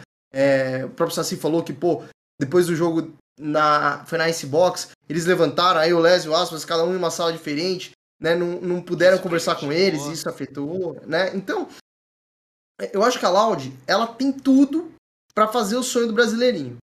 Seja contra a Optic e. Na verdade, assim, a gente já realizou o sonho, né? Que a gente acordou de, de, de bottom, né? Do, do, do jogo, né? De, de limbo pra tier top 3 do mundo. Então, acho que a gente tem muita chance de poder conseguir. É só a gente agora, justamente, acreditar na mente pensante, na careca lustrosa do Saci, que ele vai saber interpretar, como ele já jogou na época da VKS, duas vezes contra esses times de apertação de W e saber reagir. Contra a Optic, eu tenho certeza que eles sabem jogar contra, tá ligado? Que é um jogo mais tradicional, né? Não foge do comum do que a gente tá acostumado, é mais fácil de reagir. E aí, contra esses dois, a gente vai estar indo, mantendo esse ritmo que a gente já tá. E você, Shao, como é que você avalia a Loud até o momento? Bom, assim, eu acompanho eles desde quando o time foi montado, acompanhei os jogos do Qualify.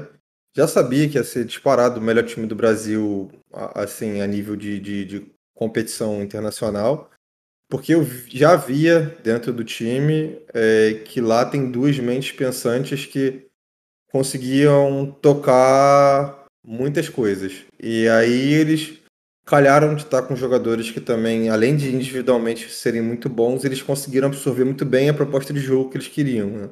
Então tem um Pancada, que é um garoto já muito rodado dentro do FPS. É, ah, pegaram aspas que, pô, puta prodígio. Pós amasso que ele me deu na LAN, o Saci falou, não, beleza, lá no Good Game ele falou, beleza, esse moleque é bom. Ele não é apenas um pronet, ele acabou com a minha vida, mas beleza. O moleque jogou muito. E pegaram um Les que nitidamente era um garoto muito safo de jogo, que era um garoto, se eu não me engano, acho que eu já tinha visto ele também na, Ele na stream do. Gat. É, não, na, na, na época que ele tava na, na Galaxy Carrots, que Ele é colava extinta, ele colava na live, então era assim, ele era um menino que além dele jogar o jogo, ele queria pensar o jogo. E aí eu acho que é o grande diferencial desse time. Porque assim, não é fácil você pegar e você mostrar para um time coisas que eles fazem e você fazer aquilo ali dar certo por muitas vezes. Então, tipo, a gente for pegar eles jogando Breeze. Cara, eles jogam com um percentual do mapa curtíssimo e eles ganham N rounds fazendo as mesmas ações de maneiras diferentes, nos mesmos locais. E não é muito comum isso. Se você for ver, a maior parte dos times eles se preocupam em dar uma batida no L, abrir um espaço no meio, para caso a batida da não dê certo, ele voltar para uma outra. Eles não têm isso. Plano, plano B deles é fazer o plano A dar certo, por isso eles fazem o plano A absurdamente redondo. E é muito difícil você ter uma equipe tão coesa. E eu acho que, assim, é, funciona porque eles têm essa, essa questão dessa disciplina, dessa maneira de encarar, uma maneira de levar um treino e levar para dentro do servidor na maneira do jogador ele entender o seguinte, pô, é isso que eu preciso fazer, então eu vou pensar isso daqui dentro do servidor offline, eu vou olhar outros jogadores que fazem isso daqui e vou tentar melhorar meu jogo. Então é, é muito nítido isso, que assim, diferente contra quem eles estivessem jogando, ia ser ia ser um excelente jogo, entendeu? Então é que o, é que o Gato acabou falando, assim, a gente saiu de nada para algo, entendeu? E eu acho que muito, muito disso é mérito total dos caras, assim, deles conseguirem entender o que, que era necessário e correr atrás daquilo, entendeu? Porque, pô, enquanto alguns times falam exatamente isso, que é, pô, mano, é que o negócio é entrar e dar bala na cara. Só que o cara esquece que até ele dar bala na cara, irmão, ele tomou bomba no pé, ele tomou recurso, ele tomou N circunstâncias que vai fazer que ele não tenha uma troca limpa. Esses caras entendem isso, entendeu? Então eles conseguiram transpor isso para dentro do servidor. Então, de fato, assim, é uma equipe que, ao meu ver, assim, eles vão ter um ano brilhante dentro do servidor, porque eles têm essa paciência, né? De jogar um, jogar um torneio, parar, mudar algo, trazer uma, algo novo. Então, assim, a gente nunca vai ficar vendo uma repetição de N coisas que já, já eram feitas. Ah, eu dependo única e exclusivamente disso para ganhar. Não, não vejo isso nessa equipe. Ô, Caco, é, até puxando um pouco aí do que o, o Shaw falou agora de mudar novo, né? O que, que você achou de, de diferente, assim, se a Loud trouxe é, para esse Masters, né? Porque, é, como eu bem pontuei, também foi pontuado aqui, o, o jogo contra a Liquid não foi fácil, né? E o da G2 foi até mais fácil do que muitos pensavam, né? Apesar de que eu falei várias vezes não, no mas, Twitter. É, eu acho que a Liquid é muito, mas muito, muito, muito, muito melhor que a G2, cara. Sendo a gente comentou, nós, nós três achamos isso, né? Na verdade, eles, assim, até por conversar bastante com, com o Palestra, que é técnico das meninas da Liquid, né? Da Liquid Family, ele falou que quando eles voltaram do bootcamp deles na Europa, que eles tiveram N problemas durante aquele período de jogador que pegou Covid, o outro que teve um problema familiar. Então, assim, eles, eles tiveram um, uma pequena faixa de tempo para treinar e ainda assim ficar em quartos, né? Calhou de deles pegarem a vaga, mas eles são, para mim também, eles são uma equipe melhor do que a G2 também. E avaliam melhor as coisas, né? Tanto é, é que quando eles jogaram contra a VKS lá atrás, treinaram, hyparam a VKS, ah, eles são muito bons, blá blá blá blá blá blá. E, e deu um tal de fazer que a van... Tentaram fazer a mesma coisa. Tentaram fazer a mesma coisa. Os caras treinaram, treinaram. Então, assim, agora a gente sabe como ganhar deles, vamos hypar eles e a responsabilidade agora é deles e acabou que não deu certo dessa vez, né? É, nessa agora foi de novo, né? Que o, o Soukas, o Jump elogiaram muito os jogadores da, da Loud durante algumas entrevistas, assim, mas não, não funciona dessa vez. É. é eu acho que, de novo, novo, eles trouxeram é, o estudo em cima dos adversários, entendeu? Muita leitura. É, é impressionante o quão preparado a Loud se mostra para as partidas. É, mesmo com o Jump fazendo o que estava fazendo naquela partida, eles conseguiram ainda ter a tranquilidade de poder buscar, principalmente na Ascent, entendeu? Quando estava tudo meio assim. Nenhum momento parecia que eles perdiam o controle da partida, mesmo com as tentativas. A, a, as jogadas que o Jump fazia eram impressionantes, sério mesmo. É, parecia uns malucos da ranked brasileiro, entendeu? Ele tava muito à vontade, muito afim de vencer aquela partida. Como eu até falava lá no Discord, falava, cara, o cara tá muito afim, o cara tá muito à vontade. Só que o resto do time parecia que não tava acompanhando. E as leituras que a Loud fazia em cima disso para poder punir o resto do time e deixar o Jump solo, acabar com a situação dele, acabar não ter mais condição disso, era impressionante, entendeu? Por duas ou três vezes a gente sofreu ali tomando nas costas dele, dele fazendo avanço A. Eu falei, não é possível que os caras vão toda hora fazer isso. Teve uma hora que eles não, ele não conseguia fazer mais. Então, é, eu acho que a Loud chegou muito, mas muito bem preparada para qualquer tipo de situação, incluindo essas futuras que, por exemplo, o Gad falou sobre encarar essas equipes que apertam W a todo momento e vão buscar na base, entendeu? Porque eu acho que eles já sofreram isso, por exemplo, com o Jump fazendo isso na partida. E eles vão. E eles vão ter, e acredito que eles vão ter essa leitura, né? Já que eles estão fazendo tão bem as leituras antes de jogos. E o, o Ari, né? A gente viu, né? A, a Loud ganhar de duas equipes que era da, da região que é considerada era considerada, né, vinha sendo considerada a top 1 do mundo, inclusive, né, primeiro Masters aí sem a Europa no top 4. É, você acredita que isso é, ainda bota mais é, confiança assim na equipe que pô era uma região que a gente não ganhava que a gente estava ainda está um pouco né o, o, retrospecto negativo quando você vê os do ano passado, mas mesmo assim é, foram duas é, vitórias contra times que estiveram em torneios internacionais, né? A Liquid chegou no, no Champions no top 4. Você acredita que isso aumenta ainda mais a confiança para a Loud para esse jogo contra a Optic? Cara, assim, é...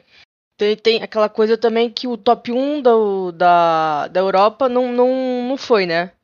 Que é a FunPlus Phoenix. Teve todo o probleminha, né? Da, da, da pandemia, Covid. Guerra. É, guerra, né?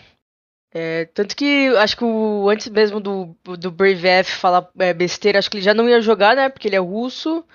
E acho que a Fnatic já ia colocar um substituto, porque aparentemente a Riot já não ia, não ia liberar os jogadores russos a competir. Então, ele só. Eu acho que ele só cavou a saída acho dele da Fnatic mesmo. Acho que ele também não tem conseguindo sair do país, né? Se eu não me engano. Ou tão, é, não sei. O que, ele fe, o que ele fez foi, tipo, ele só não ia disputar o Masters, agora ele é. não vai disputar pela Fnatic, né? É, então meio que saiu isso. da organização. É. é. qual foi essa pergunta mesmo, Puma? Se é, as vitórias contra as equipes europeias, né, dão mais, mais confiança para para Loud, até porque pelo fato da região, né, EMEA, né, Europa, ser considerada uhum. top 1, ter terminado 2021 no topo, assim. Cara, com certeza dá mais confiança. É, entrevistei o, o, o Sadak, ele, ele, ele citou é, antes do confronto contra a G2, ele falou: se não é a melhor organização, é uma das melhores que tá aqui no, no torneio. E, tipo assim, pra gente, é, pelo menos pra nós três, era um pouquinho nítido, porque a gente já achava a G12 um pouquinho mais desorganizada, um pouquinho mais chutada nos problemas que não tinha tanta leitura. Aí passou essa, o, esse nervosismo da estreia e a Loud simplesmente engoliu a G2, né? No primeiro mapa ali, o segundo teve, foi bem mais acirrado, teve alguns probleminhas ali que a, que a Loud percebeu. E ele mesmo falou que eles não estão 100%. Mas assim, eu acho que dá confiança. A Loud teve um mérito enorme nas duas. Todo o mérito é deles, né? Nessas duas vitórias. E quando a, quando a gente viu o jogo que a Loud apresentou no início contra a G2, aquela explosão, aquele tipo de dominar um mapa, de não deixar os caras pensarem, de não deixar eles jogarem, eu acho que esse é o trabalho que a gente consegue ver de dois caras que tipo, não tem tanto não tem tanto mérito que é o Sadak e o e o BZK, né? Muita gente fala, ah, o Saci, o Saci, mas o Saci não é o capitão, não é ele que dá a cal. O cara é muito bom de mira, ele entende do jogo, mas quem fala, vamos usar, vamos fakear, vamos fazer alguma coisa, é o Sadak. E, e foi incrível o trampo, o trabalho que o Sadak fez, porque simplesmente estava acertando tudo, todas as jogadas, ele sabia exatamente o que estava acontecendo no mapa. Aí, isso, é, e isso, essa energia, essa inteligência, o entendimento do jogo é passado é passado para os outros quatro.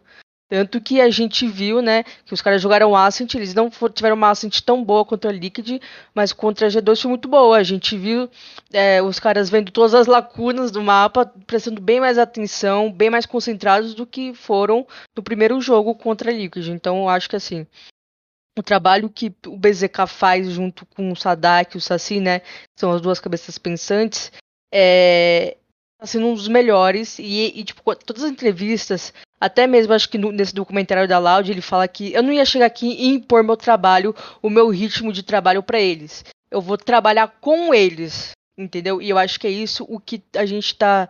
Que, que, eles estão colhendo dentro do servidor com esses.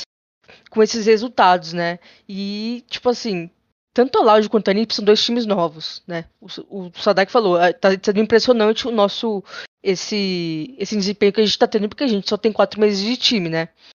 É que o, o que foi que foram os, os dois, né? Os, os dois jogadores mais experientes assim do nosso cenário, ele tá tava assim, eles pegaram e falaram, não, vamos criar mais lineup, vamos escolher a dedo todo mundo, que já foi repetido várias vezes. E o, o Pancada, que é um cara já muito experiente, já foi para Mundial, já foi para é, do, do Point Blank, né? Ele sabe como se comportar. É Crossfire? É, Crossfire. Ah, perdão. Do Crossfire e é, é, o cara já sabe, ele sabe como se comportar, ele sabe o que vai acontecer, que pode acontecer algum imprevisto, que, que foi também o que aconteceu, né, do Covid, de não estar os cinco jogadores juntos. E, e, e foi muito isso que pegou, né? Também o Les me deu uma entrevista e falou que o Les não estava jogando tão bem, mas dá pra entender, né? A estreia internacional do menino. E ele tá sozinho no quarto. E ele falou na entrevista que é muito difícil para ele ficar longe dos teammates dele, porque ele, ele, ele comentou assim: é muito difícil estar longe do Sadak, porque ele tá sempre falando comigo no meio do jogo e sempre olhando no meu olho. Então isso demonstrou tanto de respeito que os garotos têm, que o time tem pelo capitão, sabe? E o tanto de respeito que o Sadak também tem pelos outros para saber se tá tudo bem, o que eles estão sentindo, que foi o que ele falou. A gente não sabia o que estava acontecendo com Aspas e com Les. Não sei o que eles estavam pensando, o que eles estavam sentindo, se eles estavam bem, confortáveis com alguma jogada. Então é isso que é importante. Eles precisam falar e verbalizar e todo mundo entrar de acordo, falar, ó, oh, a gente vai fazer isso, isso e vai acontecer isso. E é isso, eu acho que é o que a Loud tá fazendo e o que tá dando certo. E é um time que, desde o início, eles sempre se respeitaram muito. E o trabalho com o BZK, com o psicólogo, com toda a comissão técnica, tá demonstrando todo esse resultado que tá vendo, sabe? Então acho que tá dando certo. Eu, é, eu acho que contra o Opt vai ser um jogão, né? Não que você tenha perguntado isso, mas. O, é, o vai ser a próxima pergunta. Então, mas é só que foram. Contra a Liquid, acho que era mais. Assim, mais imprevistos que aconteceram, sabe? De, deles estarem separados, estreia. E também um time muito, muito bom, individualmente. A gente viu o Screen, o Yamp, o Univera de Chamber, aquele absurdo, aquela besta. E Contra a G2, que era um time não tão bom assim, ao meu ver, taticamente, a gente viu o que a Loud pode fazer, simplesmente com adaptação, com treino e com quatro jogadores juntos, quatro. Quero ver com cinco juntos, quando eles conseguirem fazer toda a preparação antes do jogo que eles sempre fazem aqui no Brasil. É expectativa, né? Eu acredito que pelas contas aí, a gente pode ter os cinco juntos, né, contra a Optic. Eu acho que já deu tempo pro Les, né? Mas... É, tem que ver. Acho que era foi no dia 10 que ele, foi, que ele pegou o Covid, né? É, não saiu então, o resultado? Foi. E Só a quarentena também. depois. Sim, é. mas a quarentena, desde, a, desde as vacinas, tinham diminuído, pelo menos no Brasil, tinham diminuído de 15 para 10 dias. Não sei se na Europa também é. É, mas isso eu acho que a gente vai saber amanhã, né? Deve É, então, acho que. Junto, ou, né? ou na sexta de manhã, né? Junto. É, ou se... Depende de. Depende da Riot. Eu acho que eles fazem um teste, não sei se eles fazem antes do jogo, no mesmo dia, ou um dia antes, né? Porque aí se der negativo, já. Acho que já junto os cinco.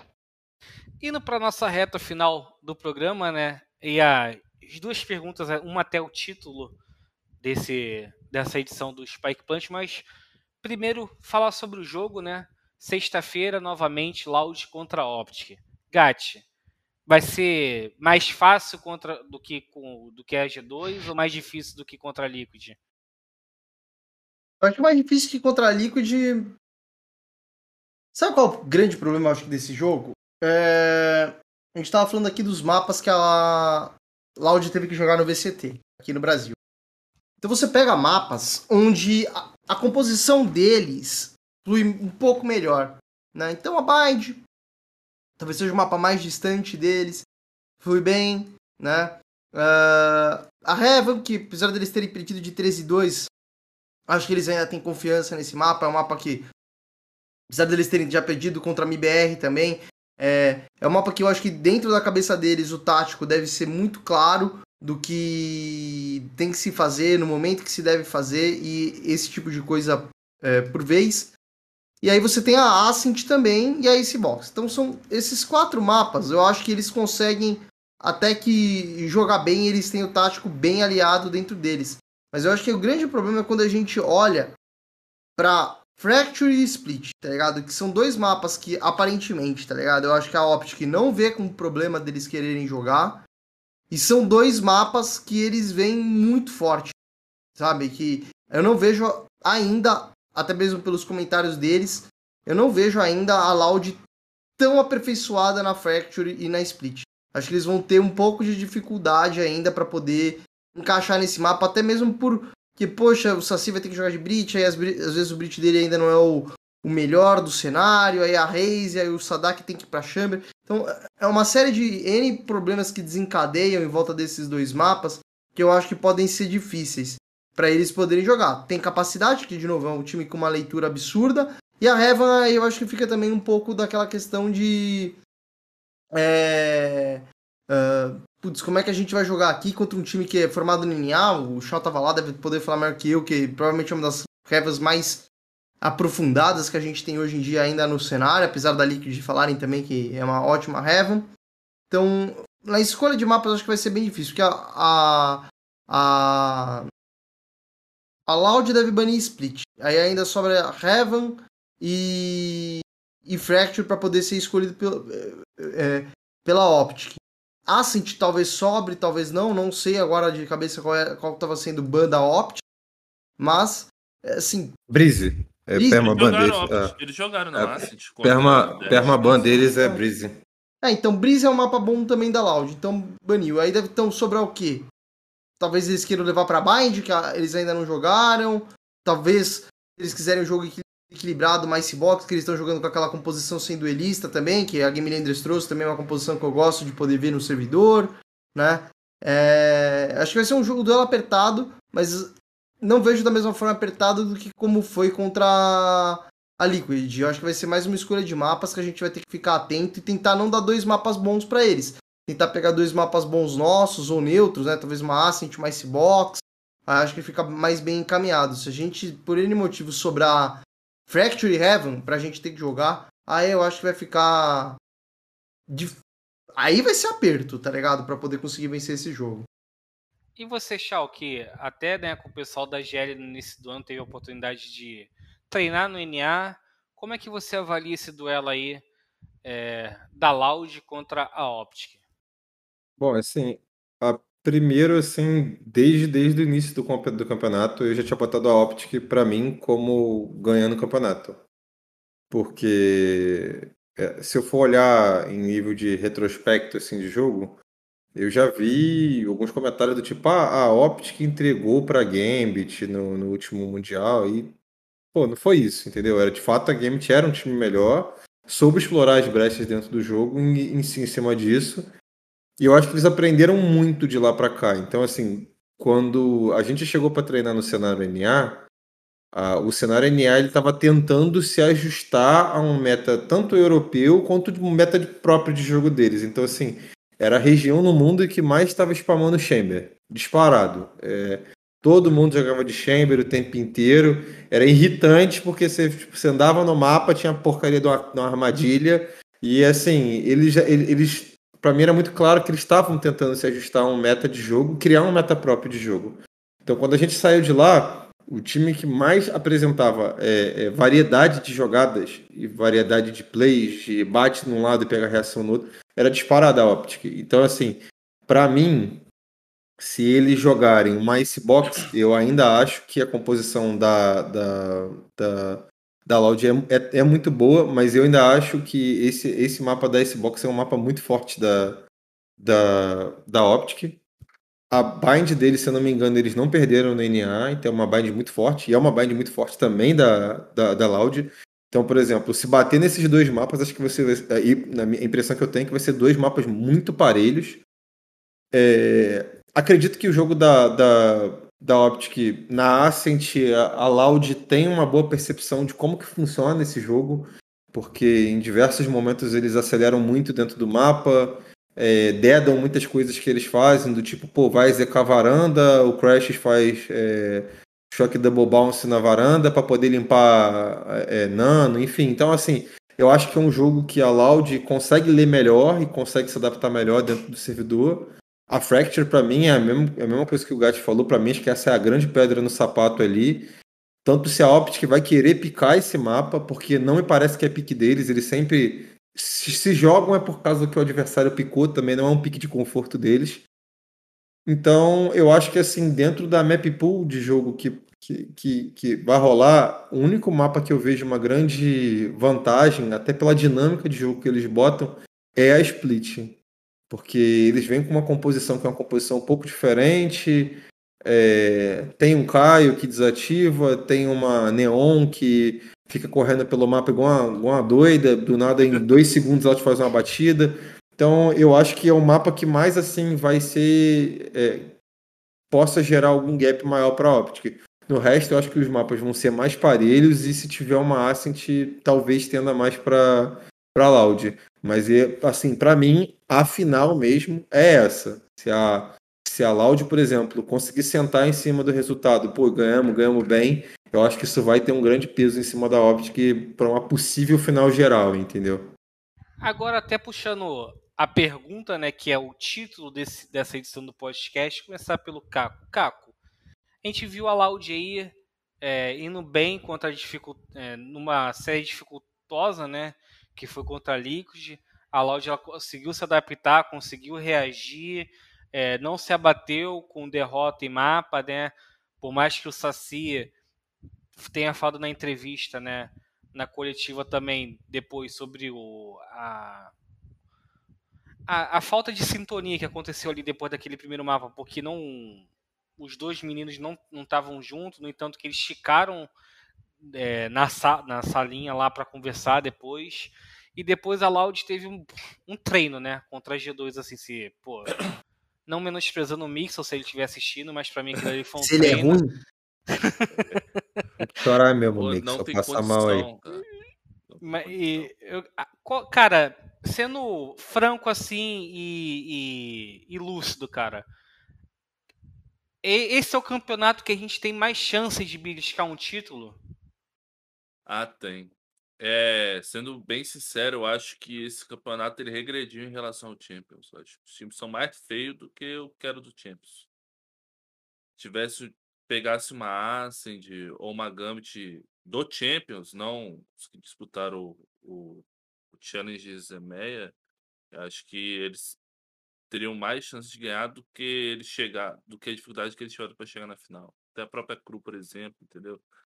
Então, é uma grande oportunidade para a de ser campeão.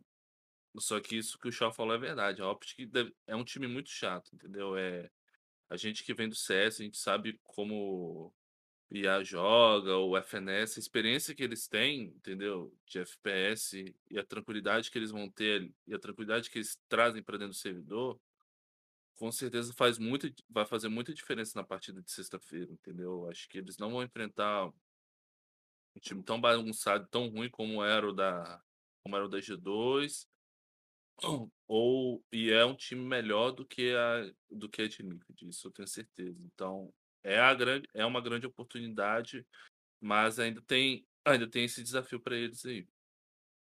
E você, Ariela? Dá para dá pra sonhar com a gente assistir lá, se tivesse um pódio, um Saci e companhia subindo no principal degrau? Sim, dá. Principalmente pelo formato do que é o Masters, né? Eu acho que o, o formato deu uma ajudada. É, então a gente já o Nip fez a boa, né? Ganhando o Leviathan. Aí a Loud conseguiu esse top seed e já foi direto pro, pro, pros playoffs. É, a gente pegou duas pe pedreiras, né? Assim, pedreira de nome da G2, porque não fizeram nada demais. É, eu acho que assim, a Optic. É que, ao meu ver, a Optic assim, é muito, muito boa. Mas um time que eu não quero que a Loud enfrente, né, depois desse jogo que aconteça, é a Zeta. que os caras estão batendo demais. E me dá um pouco de, de medo, assim. Porque é um time que parece que não vai, mas da hora vai e, e acaba, né? Atropela assim de vez. É, foi assim contra a DRX, né? Que todo mundo realmente hypava. Por ser um time tão, tão organizado e tão presetado, né? Mas eu acho que sim. Acho que principalmente pela composição que a Laude trouxe dos cinco jogadores junto do BZK e, e terem conseguido levar o psicólogo junto e assim de terem conseguido de, de tudo que aconteceu, né? Das vitórias, de ainda estarem na, na chave superior, caso eles percam, ainda tem outra chance, né? De ter todo esse tempo que eles estão tendo para treinar e descansar e realmente conversarem e até de trazer pra, o tempo de trazer o Les para jogar junto, né? Então acho que tudo trabalha a favor da Loud, igual eles estão trabalhando, se matando todos os dias de treinar, de conversar, de entender como é que vai ser o jogo contra a Optic, né? Mas eu acho que sim, acho que é o torneio que a gente tem mais chance. Por tudo que tá acontecendo, por tudo que a Loud também tá crescendo, né? Não estou no 100% ainda, palavra do Sadjak. Mas. Eu sempre faço essa pergunta para ele. Exato. Ele falou que não sabe a porcentagem, mas ele falou que tá muito longe do 100%. É isso. Eles estão jogando super bem, mas ainda tão longe do que eles podem jogar. Mas é, é absurdo. Eu acho que sim, tem chance. E sexta-feira a gente vai ver. Acho que depois, quando acabar o primeiro mapa, a gente já vai sentir como é que vai, como é que tá sendo, né? Se a gente realmente, se a Loud tem chance de ganhar, ou se a gente belisca ali um segundo lugar, né? Quem sabe que também já é um, nossa, um grande avanço, é uma grande conquista pra gente que a gente não teve um, um 2021 tão bom assim internacionalmente, né? E você, Chal, como é que você vê as chances do Brasil aí com a Loud nesse Masters? Eu estou sendo bem otimista. Eu acho que eu tenho visto nessa diferença de um ano para o outro que as equipes estão buscando muito mais um. Antes eu, eu sentia muito isso, que as equipes no geral estavam tentando seguir o que a gente chama de meta, né? Mas eu, tô, eu tenho visto composições muito próprias, eu tenho sentido é, game, gameplays muito próprios. É... Não, eu não acho mais que, assim, tirando a Jet, pelo que Nerf que estão falando que vai, vai acontecer agora, que existe algum. Existem agentes que estão completamente mortos aí, tirando o Fênix, né? Salvo engano aí. Mas a gente já viu tudo funcionando nesse, nesse, nesse, nesse Masters. A gente Até já viu. Yoru. É, Yoru, que a PaperX usou já desde a final deles lá na PAC, eles já usaram. Aí, a, se não me engano, foi a Cheshire ou foi a própria PaperX que também jogou de, de reina na, na, na Heaven. Então, assim, é, é, é, é bem claro que as equipes elas estão elas estão começando a, a trazer uma identidade de jogo. E a Loud eu vejo a mesma coisa. Eles têm trazido uma identidade de jogo para o jogo deles. Eu acho que esse é o grande fator que pode trazer o campeonato para eles, entendeu? Eles não estão espelhando é, algo que eles estão fazendo em, em, um outro time. Pode não, ser óbvio copy, que a gente. Não é, peixe, né, cara? Exatamente, entendeu? Assim, gente, óbvio que a gente sempre pega coisas boas que outras equipes fazem, mas eles fazem a maneira deles, eles, eles usam a maneira deles, o timing deles, a maneira como eles querem fazer. Então acho que o principal para você poder ter um, um jogo, para você ser campeão mundial, é você ter um jogo diferente dos demais. Se não me engano, na, quando a Ascend ganhou é, o Champions ano passado, eles começaram a jogar com essa comp que hoje em dia o mundo inteiro está jogando, né? Que é Homem, Reis e Jet na Split. Que não me engano, se não me engano, acho que o único time que estava fazendo antes deles no mapa da Split era a Vodafone. Então, assim, eles pegaram um estilo de jogo, falaram, isso aqui funciona para nossa equipe, e vieram macetando. Tanto é que foi o único pique de homem no Champions. E eles trouxeram algo diferente. Aquele algo diferente ganhou o quinto mapa para eles, entendeu? Até então a série tava 2 a 2 E aquilo ali, aquilo ali foi o que trouxe o, o, o mapa para eles e trouxe o campeonato. Então eu acho que essa, essa característica, esse DNA que a Loud está trazendo de jogo próprio, é o que vai trazer, se Deus quiser, mano, vai trazer o campeonato para os caras, entendeu? Porque é, é, é, fundamental você ter uma identidade de jogo, e eles têm isso hoje em dia. É nítido. Qualquer time que senta, tela os caras, fala, não, isso daqui é diferente, eles não fazem igual os outros times, entendeu? Então eu acho que isso é, é o grande diferencial que eles podem apresentar para agora. Óbvio, tem talento individual aí aos montes, não preciso falar, todo mundo vê aí pelas estatísticas, mas eu acho que essas estatísticas elas, elas só refletem isso, o quanto que esses caras estão jogando dentro de, de uma proposta que é só deles, entendeu? É o jeito deles jogar e, e funciona e tá ótimo. E você, Gatti, também está entusiasmado? Está confiante, otimista? Ah, eu tô, tô feliz aí já com o resultado. Claro que a gente sempre quer mais. Acho que a gente já conseguiu algo incrível, eliminamos, né? Basicamente, acho que a gente pode colocar na nossa conta que a gente eliminou dois europeus que, sei lá, ano passado, acho que em qualquer momento do ano passado, se a gente sonhasse com isso, era sonhar muito alto. Era lunático. E era um lunático, né, velho? Era, tava, se, tava fazendo cosplay de Cavaleiro da Lua. Então, meu.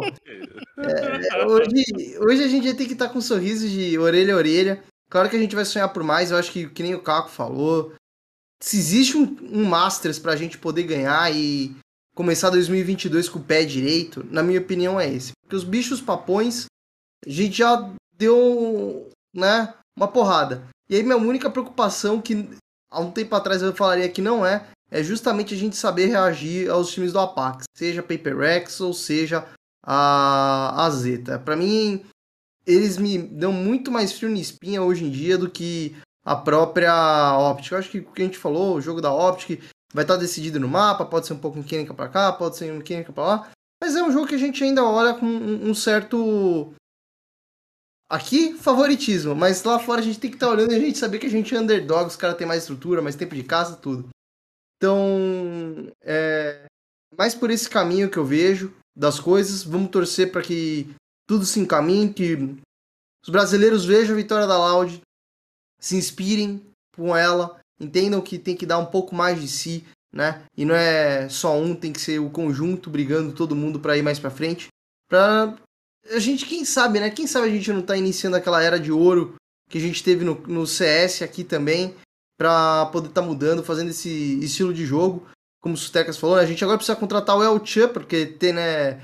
O El Chan, a mistura do Egito com o Brasil, né? Aquelas coisas lá, tem que fazer a mistura do Brasil com a Coreia que é o jogo da Loud agora também, pra gente poder tá, tá dando aquele passo adiante. E pra gente finalizar, né, o, o Gat e o não devem estar muito mal. familiarizado, né, mas a gente tem agora os palpites, né, do Verzone. Não, o Gat já sabe. Ih, não, mas é que nesse, nesse ano, no, ano passado a gente, eu pedia palpite, Gat? Eu acho que não, né? Ah, eu acho que palpite é sempre bom, meu. Não tem problema. Não, não, não me acusando que eu tô incentivando apostas, pode perguntar. Não, pessoal, isso aqui não é palpite da nossa é, cabeça. É, palpites. É, é palpite, pessoal. Pelo amor Eu acho que nem, eu não quero ser banido, o Gat não quer ser de novo, muito menos o Shaw, né? Que daqui a pouco tem um VCB pra jogar. então, pessoal, palpite aí. Começar aí pela Ariela, Loud contra Opt. Que que você, qual é o seu placar? Eu gostaria que fosse um 2 a 0 Loud, para não começar a segunda série muito tarde, né, Pumba? pra gente, é Loud é amigo dos jornalistas, né? Só Mas contra eu... G2, pô.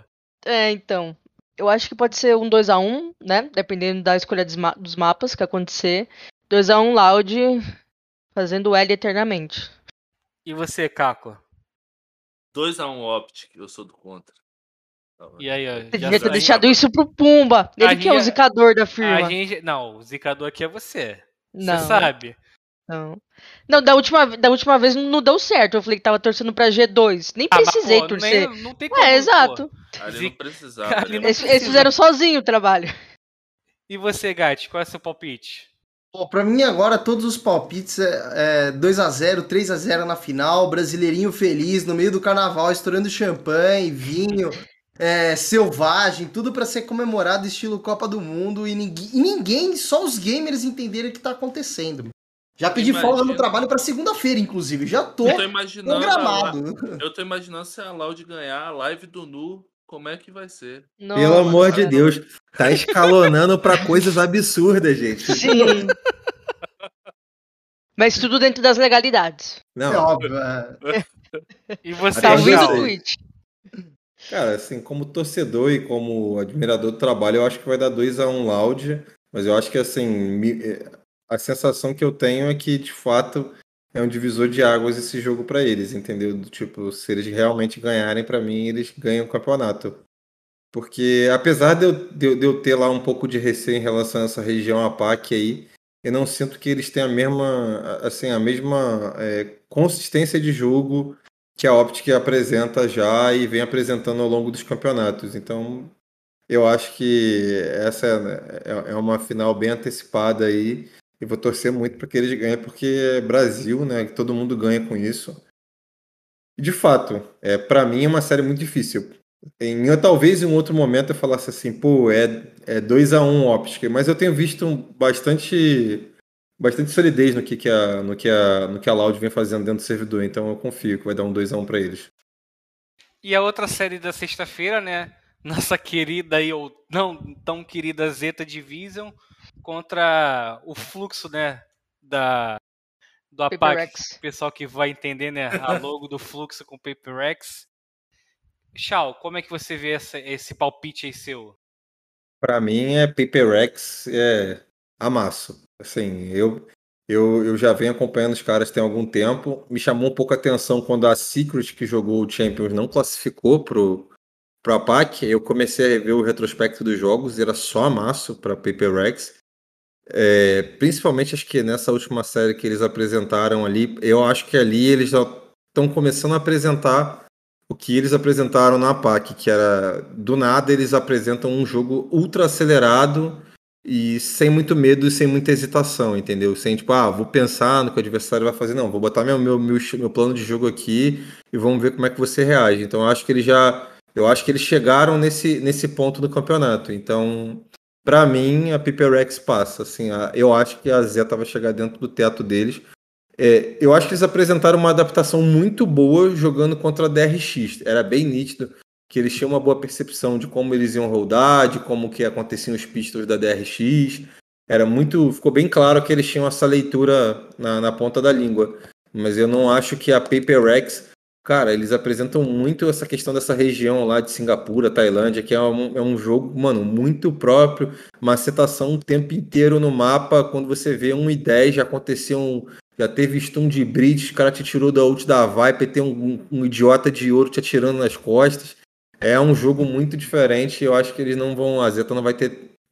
A, a minha opinião, não vai ter. Não vai ter time para trocar com a Paper X, não.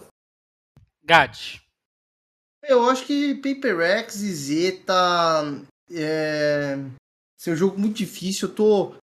Tô ansioso para ver a Zeta jogando contra a Paper X. Eu acho que a Paper X é favorita. Mas é, justamente por eles terem conseguido vencer a DRX, sei lá, me parece, me abriu um pouco o olho pra Zeta, para ver eles crescendo assim dessa forma. Mas eu vou fazer aqui o voto do que o brasileirinho gostaria de ver, né? Os underdogs chegando na final, então Loud e Zeta na final, é isso que a gente tá esperando. Então, 2 a 0 Zeta pra noite também, fechar todo mundo com alegria nos olhos e partir pro abraço pro, pro carnaval já. Caco Pô, eu vou postar 2 a 1 um Zeta, porque eu vou acreditar na magia do povo japonês. Hoje eu, Isso aí, né? hoje eu divulguei, hoje eu fiz uma matéria comentando que a Zeta, é, ela tem três ou cinco maiores picos de audiência do Masters. O público japonês comprou muito a ideia do, da Zeta no, nessa competição, desde que eles começaram a ganhar, ganharam da Fnatic ali, eles foram empolgando, entendeu? Então, eles têm pico de audiência muito grande, tá tendo transmissão na televisão japonesa, então a galera tá muito empolgada lá.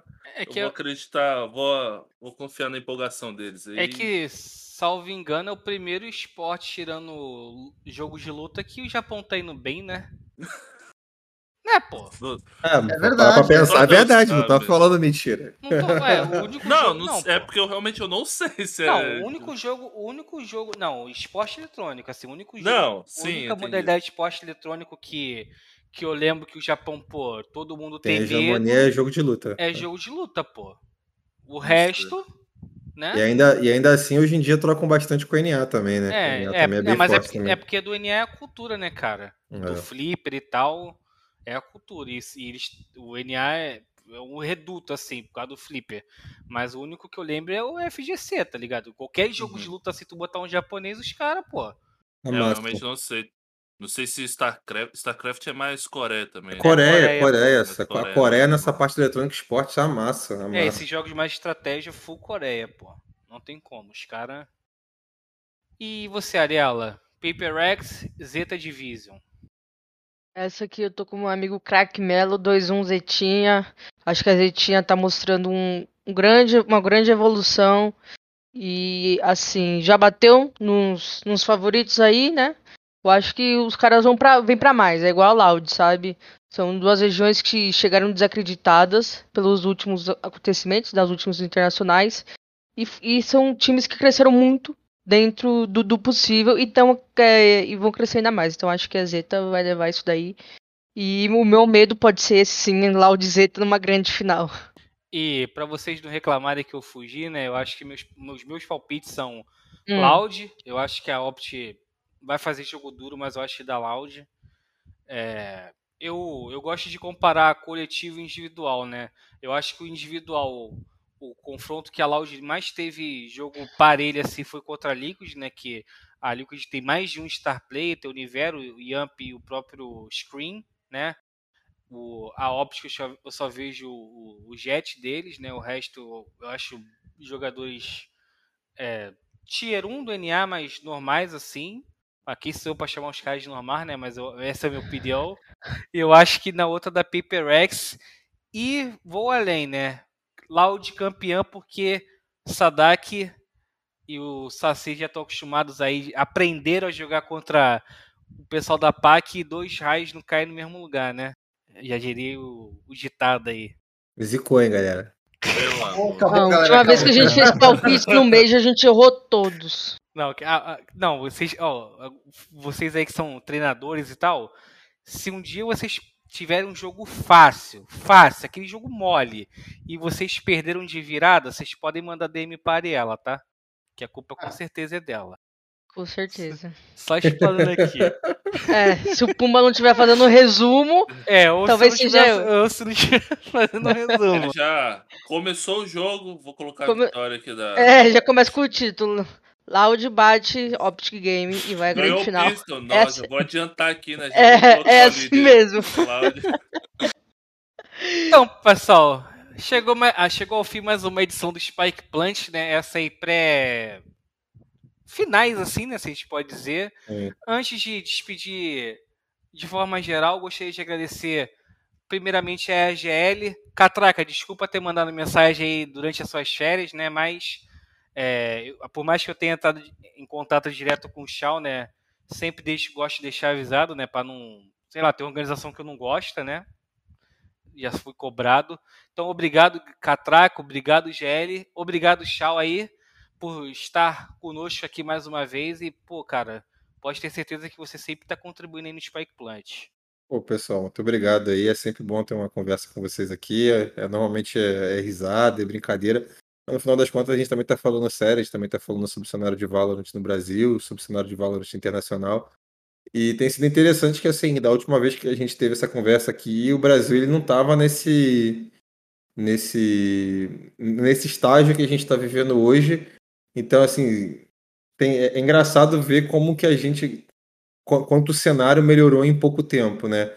Digo, pelo menos de resultado, né? Óbvio que eu espero melhorias para todos, mas é interessante ver como que devagar a gente já está começando a, a, galgar passos maiores. E espero que, pô, no próximo Master seja a GL, que a gente também consiga ter, ter mais representantes brasileiros fazendo bonito contra times é, daí de fora que tem, pô, times multimilionários e, felizmente, vai tomar bala para Loud, vai tomar bala para brasileiro que botar a cara para jogar.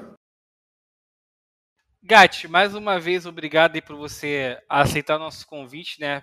Fazendo a estreia é, nessa temporada, né? Mas por um bom motivo, né? Você estava lá junto com a tropinha, fez um bom trabalho já junto da equipe, pena que nos classificou, mas muito obrigado mais uma vez, Gatti. Eu que agradeço o convite de poder estar sempre aqui, falando umas groselhas, fazendo algumas comparações muito bonitas, outras nem tanto. Mas é, esse é o espírito. Que bom que seja essa primeira de 2022, nesse tão momento bom, né? Que a gente sai e vira página de 2021, que foi um ano triste. A gente agora vê que no dia que o brasileiro quiser, né?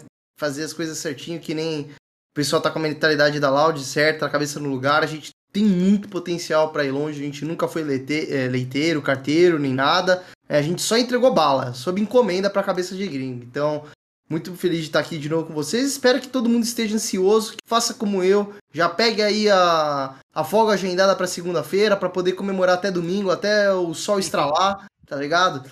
E aí vamos comemorar em volta. Torcer, né? Óbvio. Torcer acima de tudo. Feriado nacional, né? Segunda-feira. Feriado, é, exato. Vai se tornar feriado.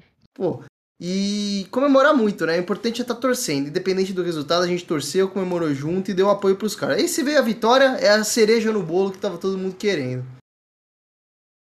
Craque Melo, muito obrigado mais uma vez aí pela sua participação, sempre lúcido, sincero, né?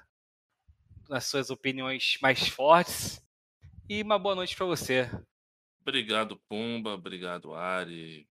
Kat, Chau. Foi super divertido. Sempre aprendo muito quando estou com vocês aqui no programa.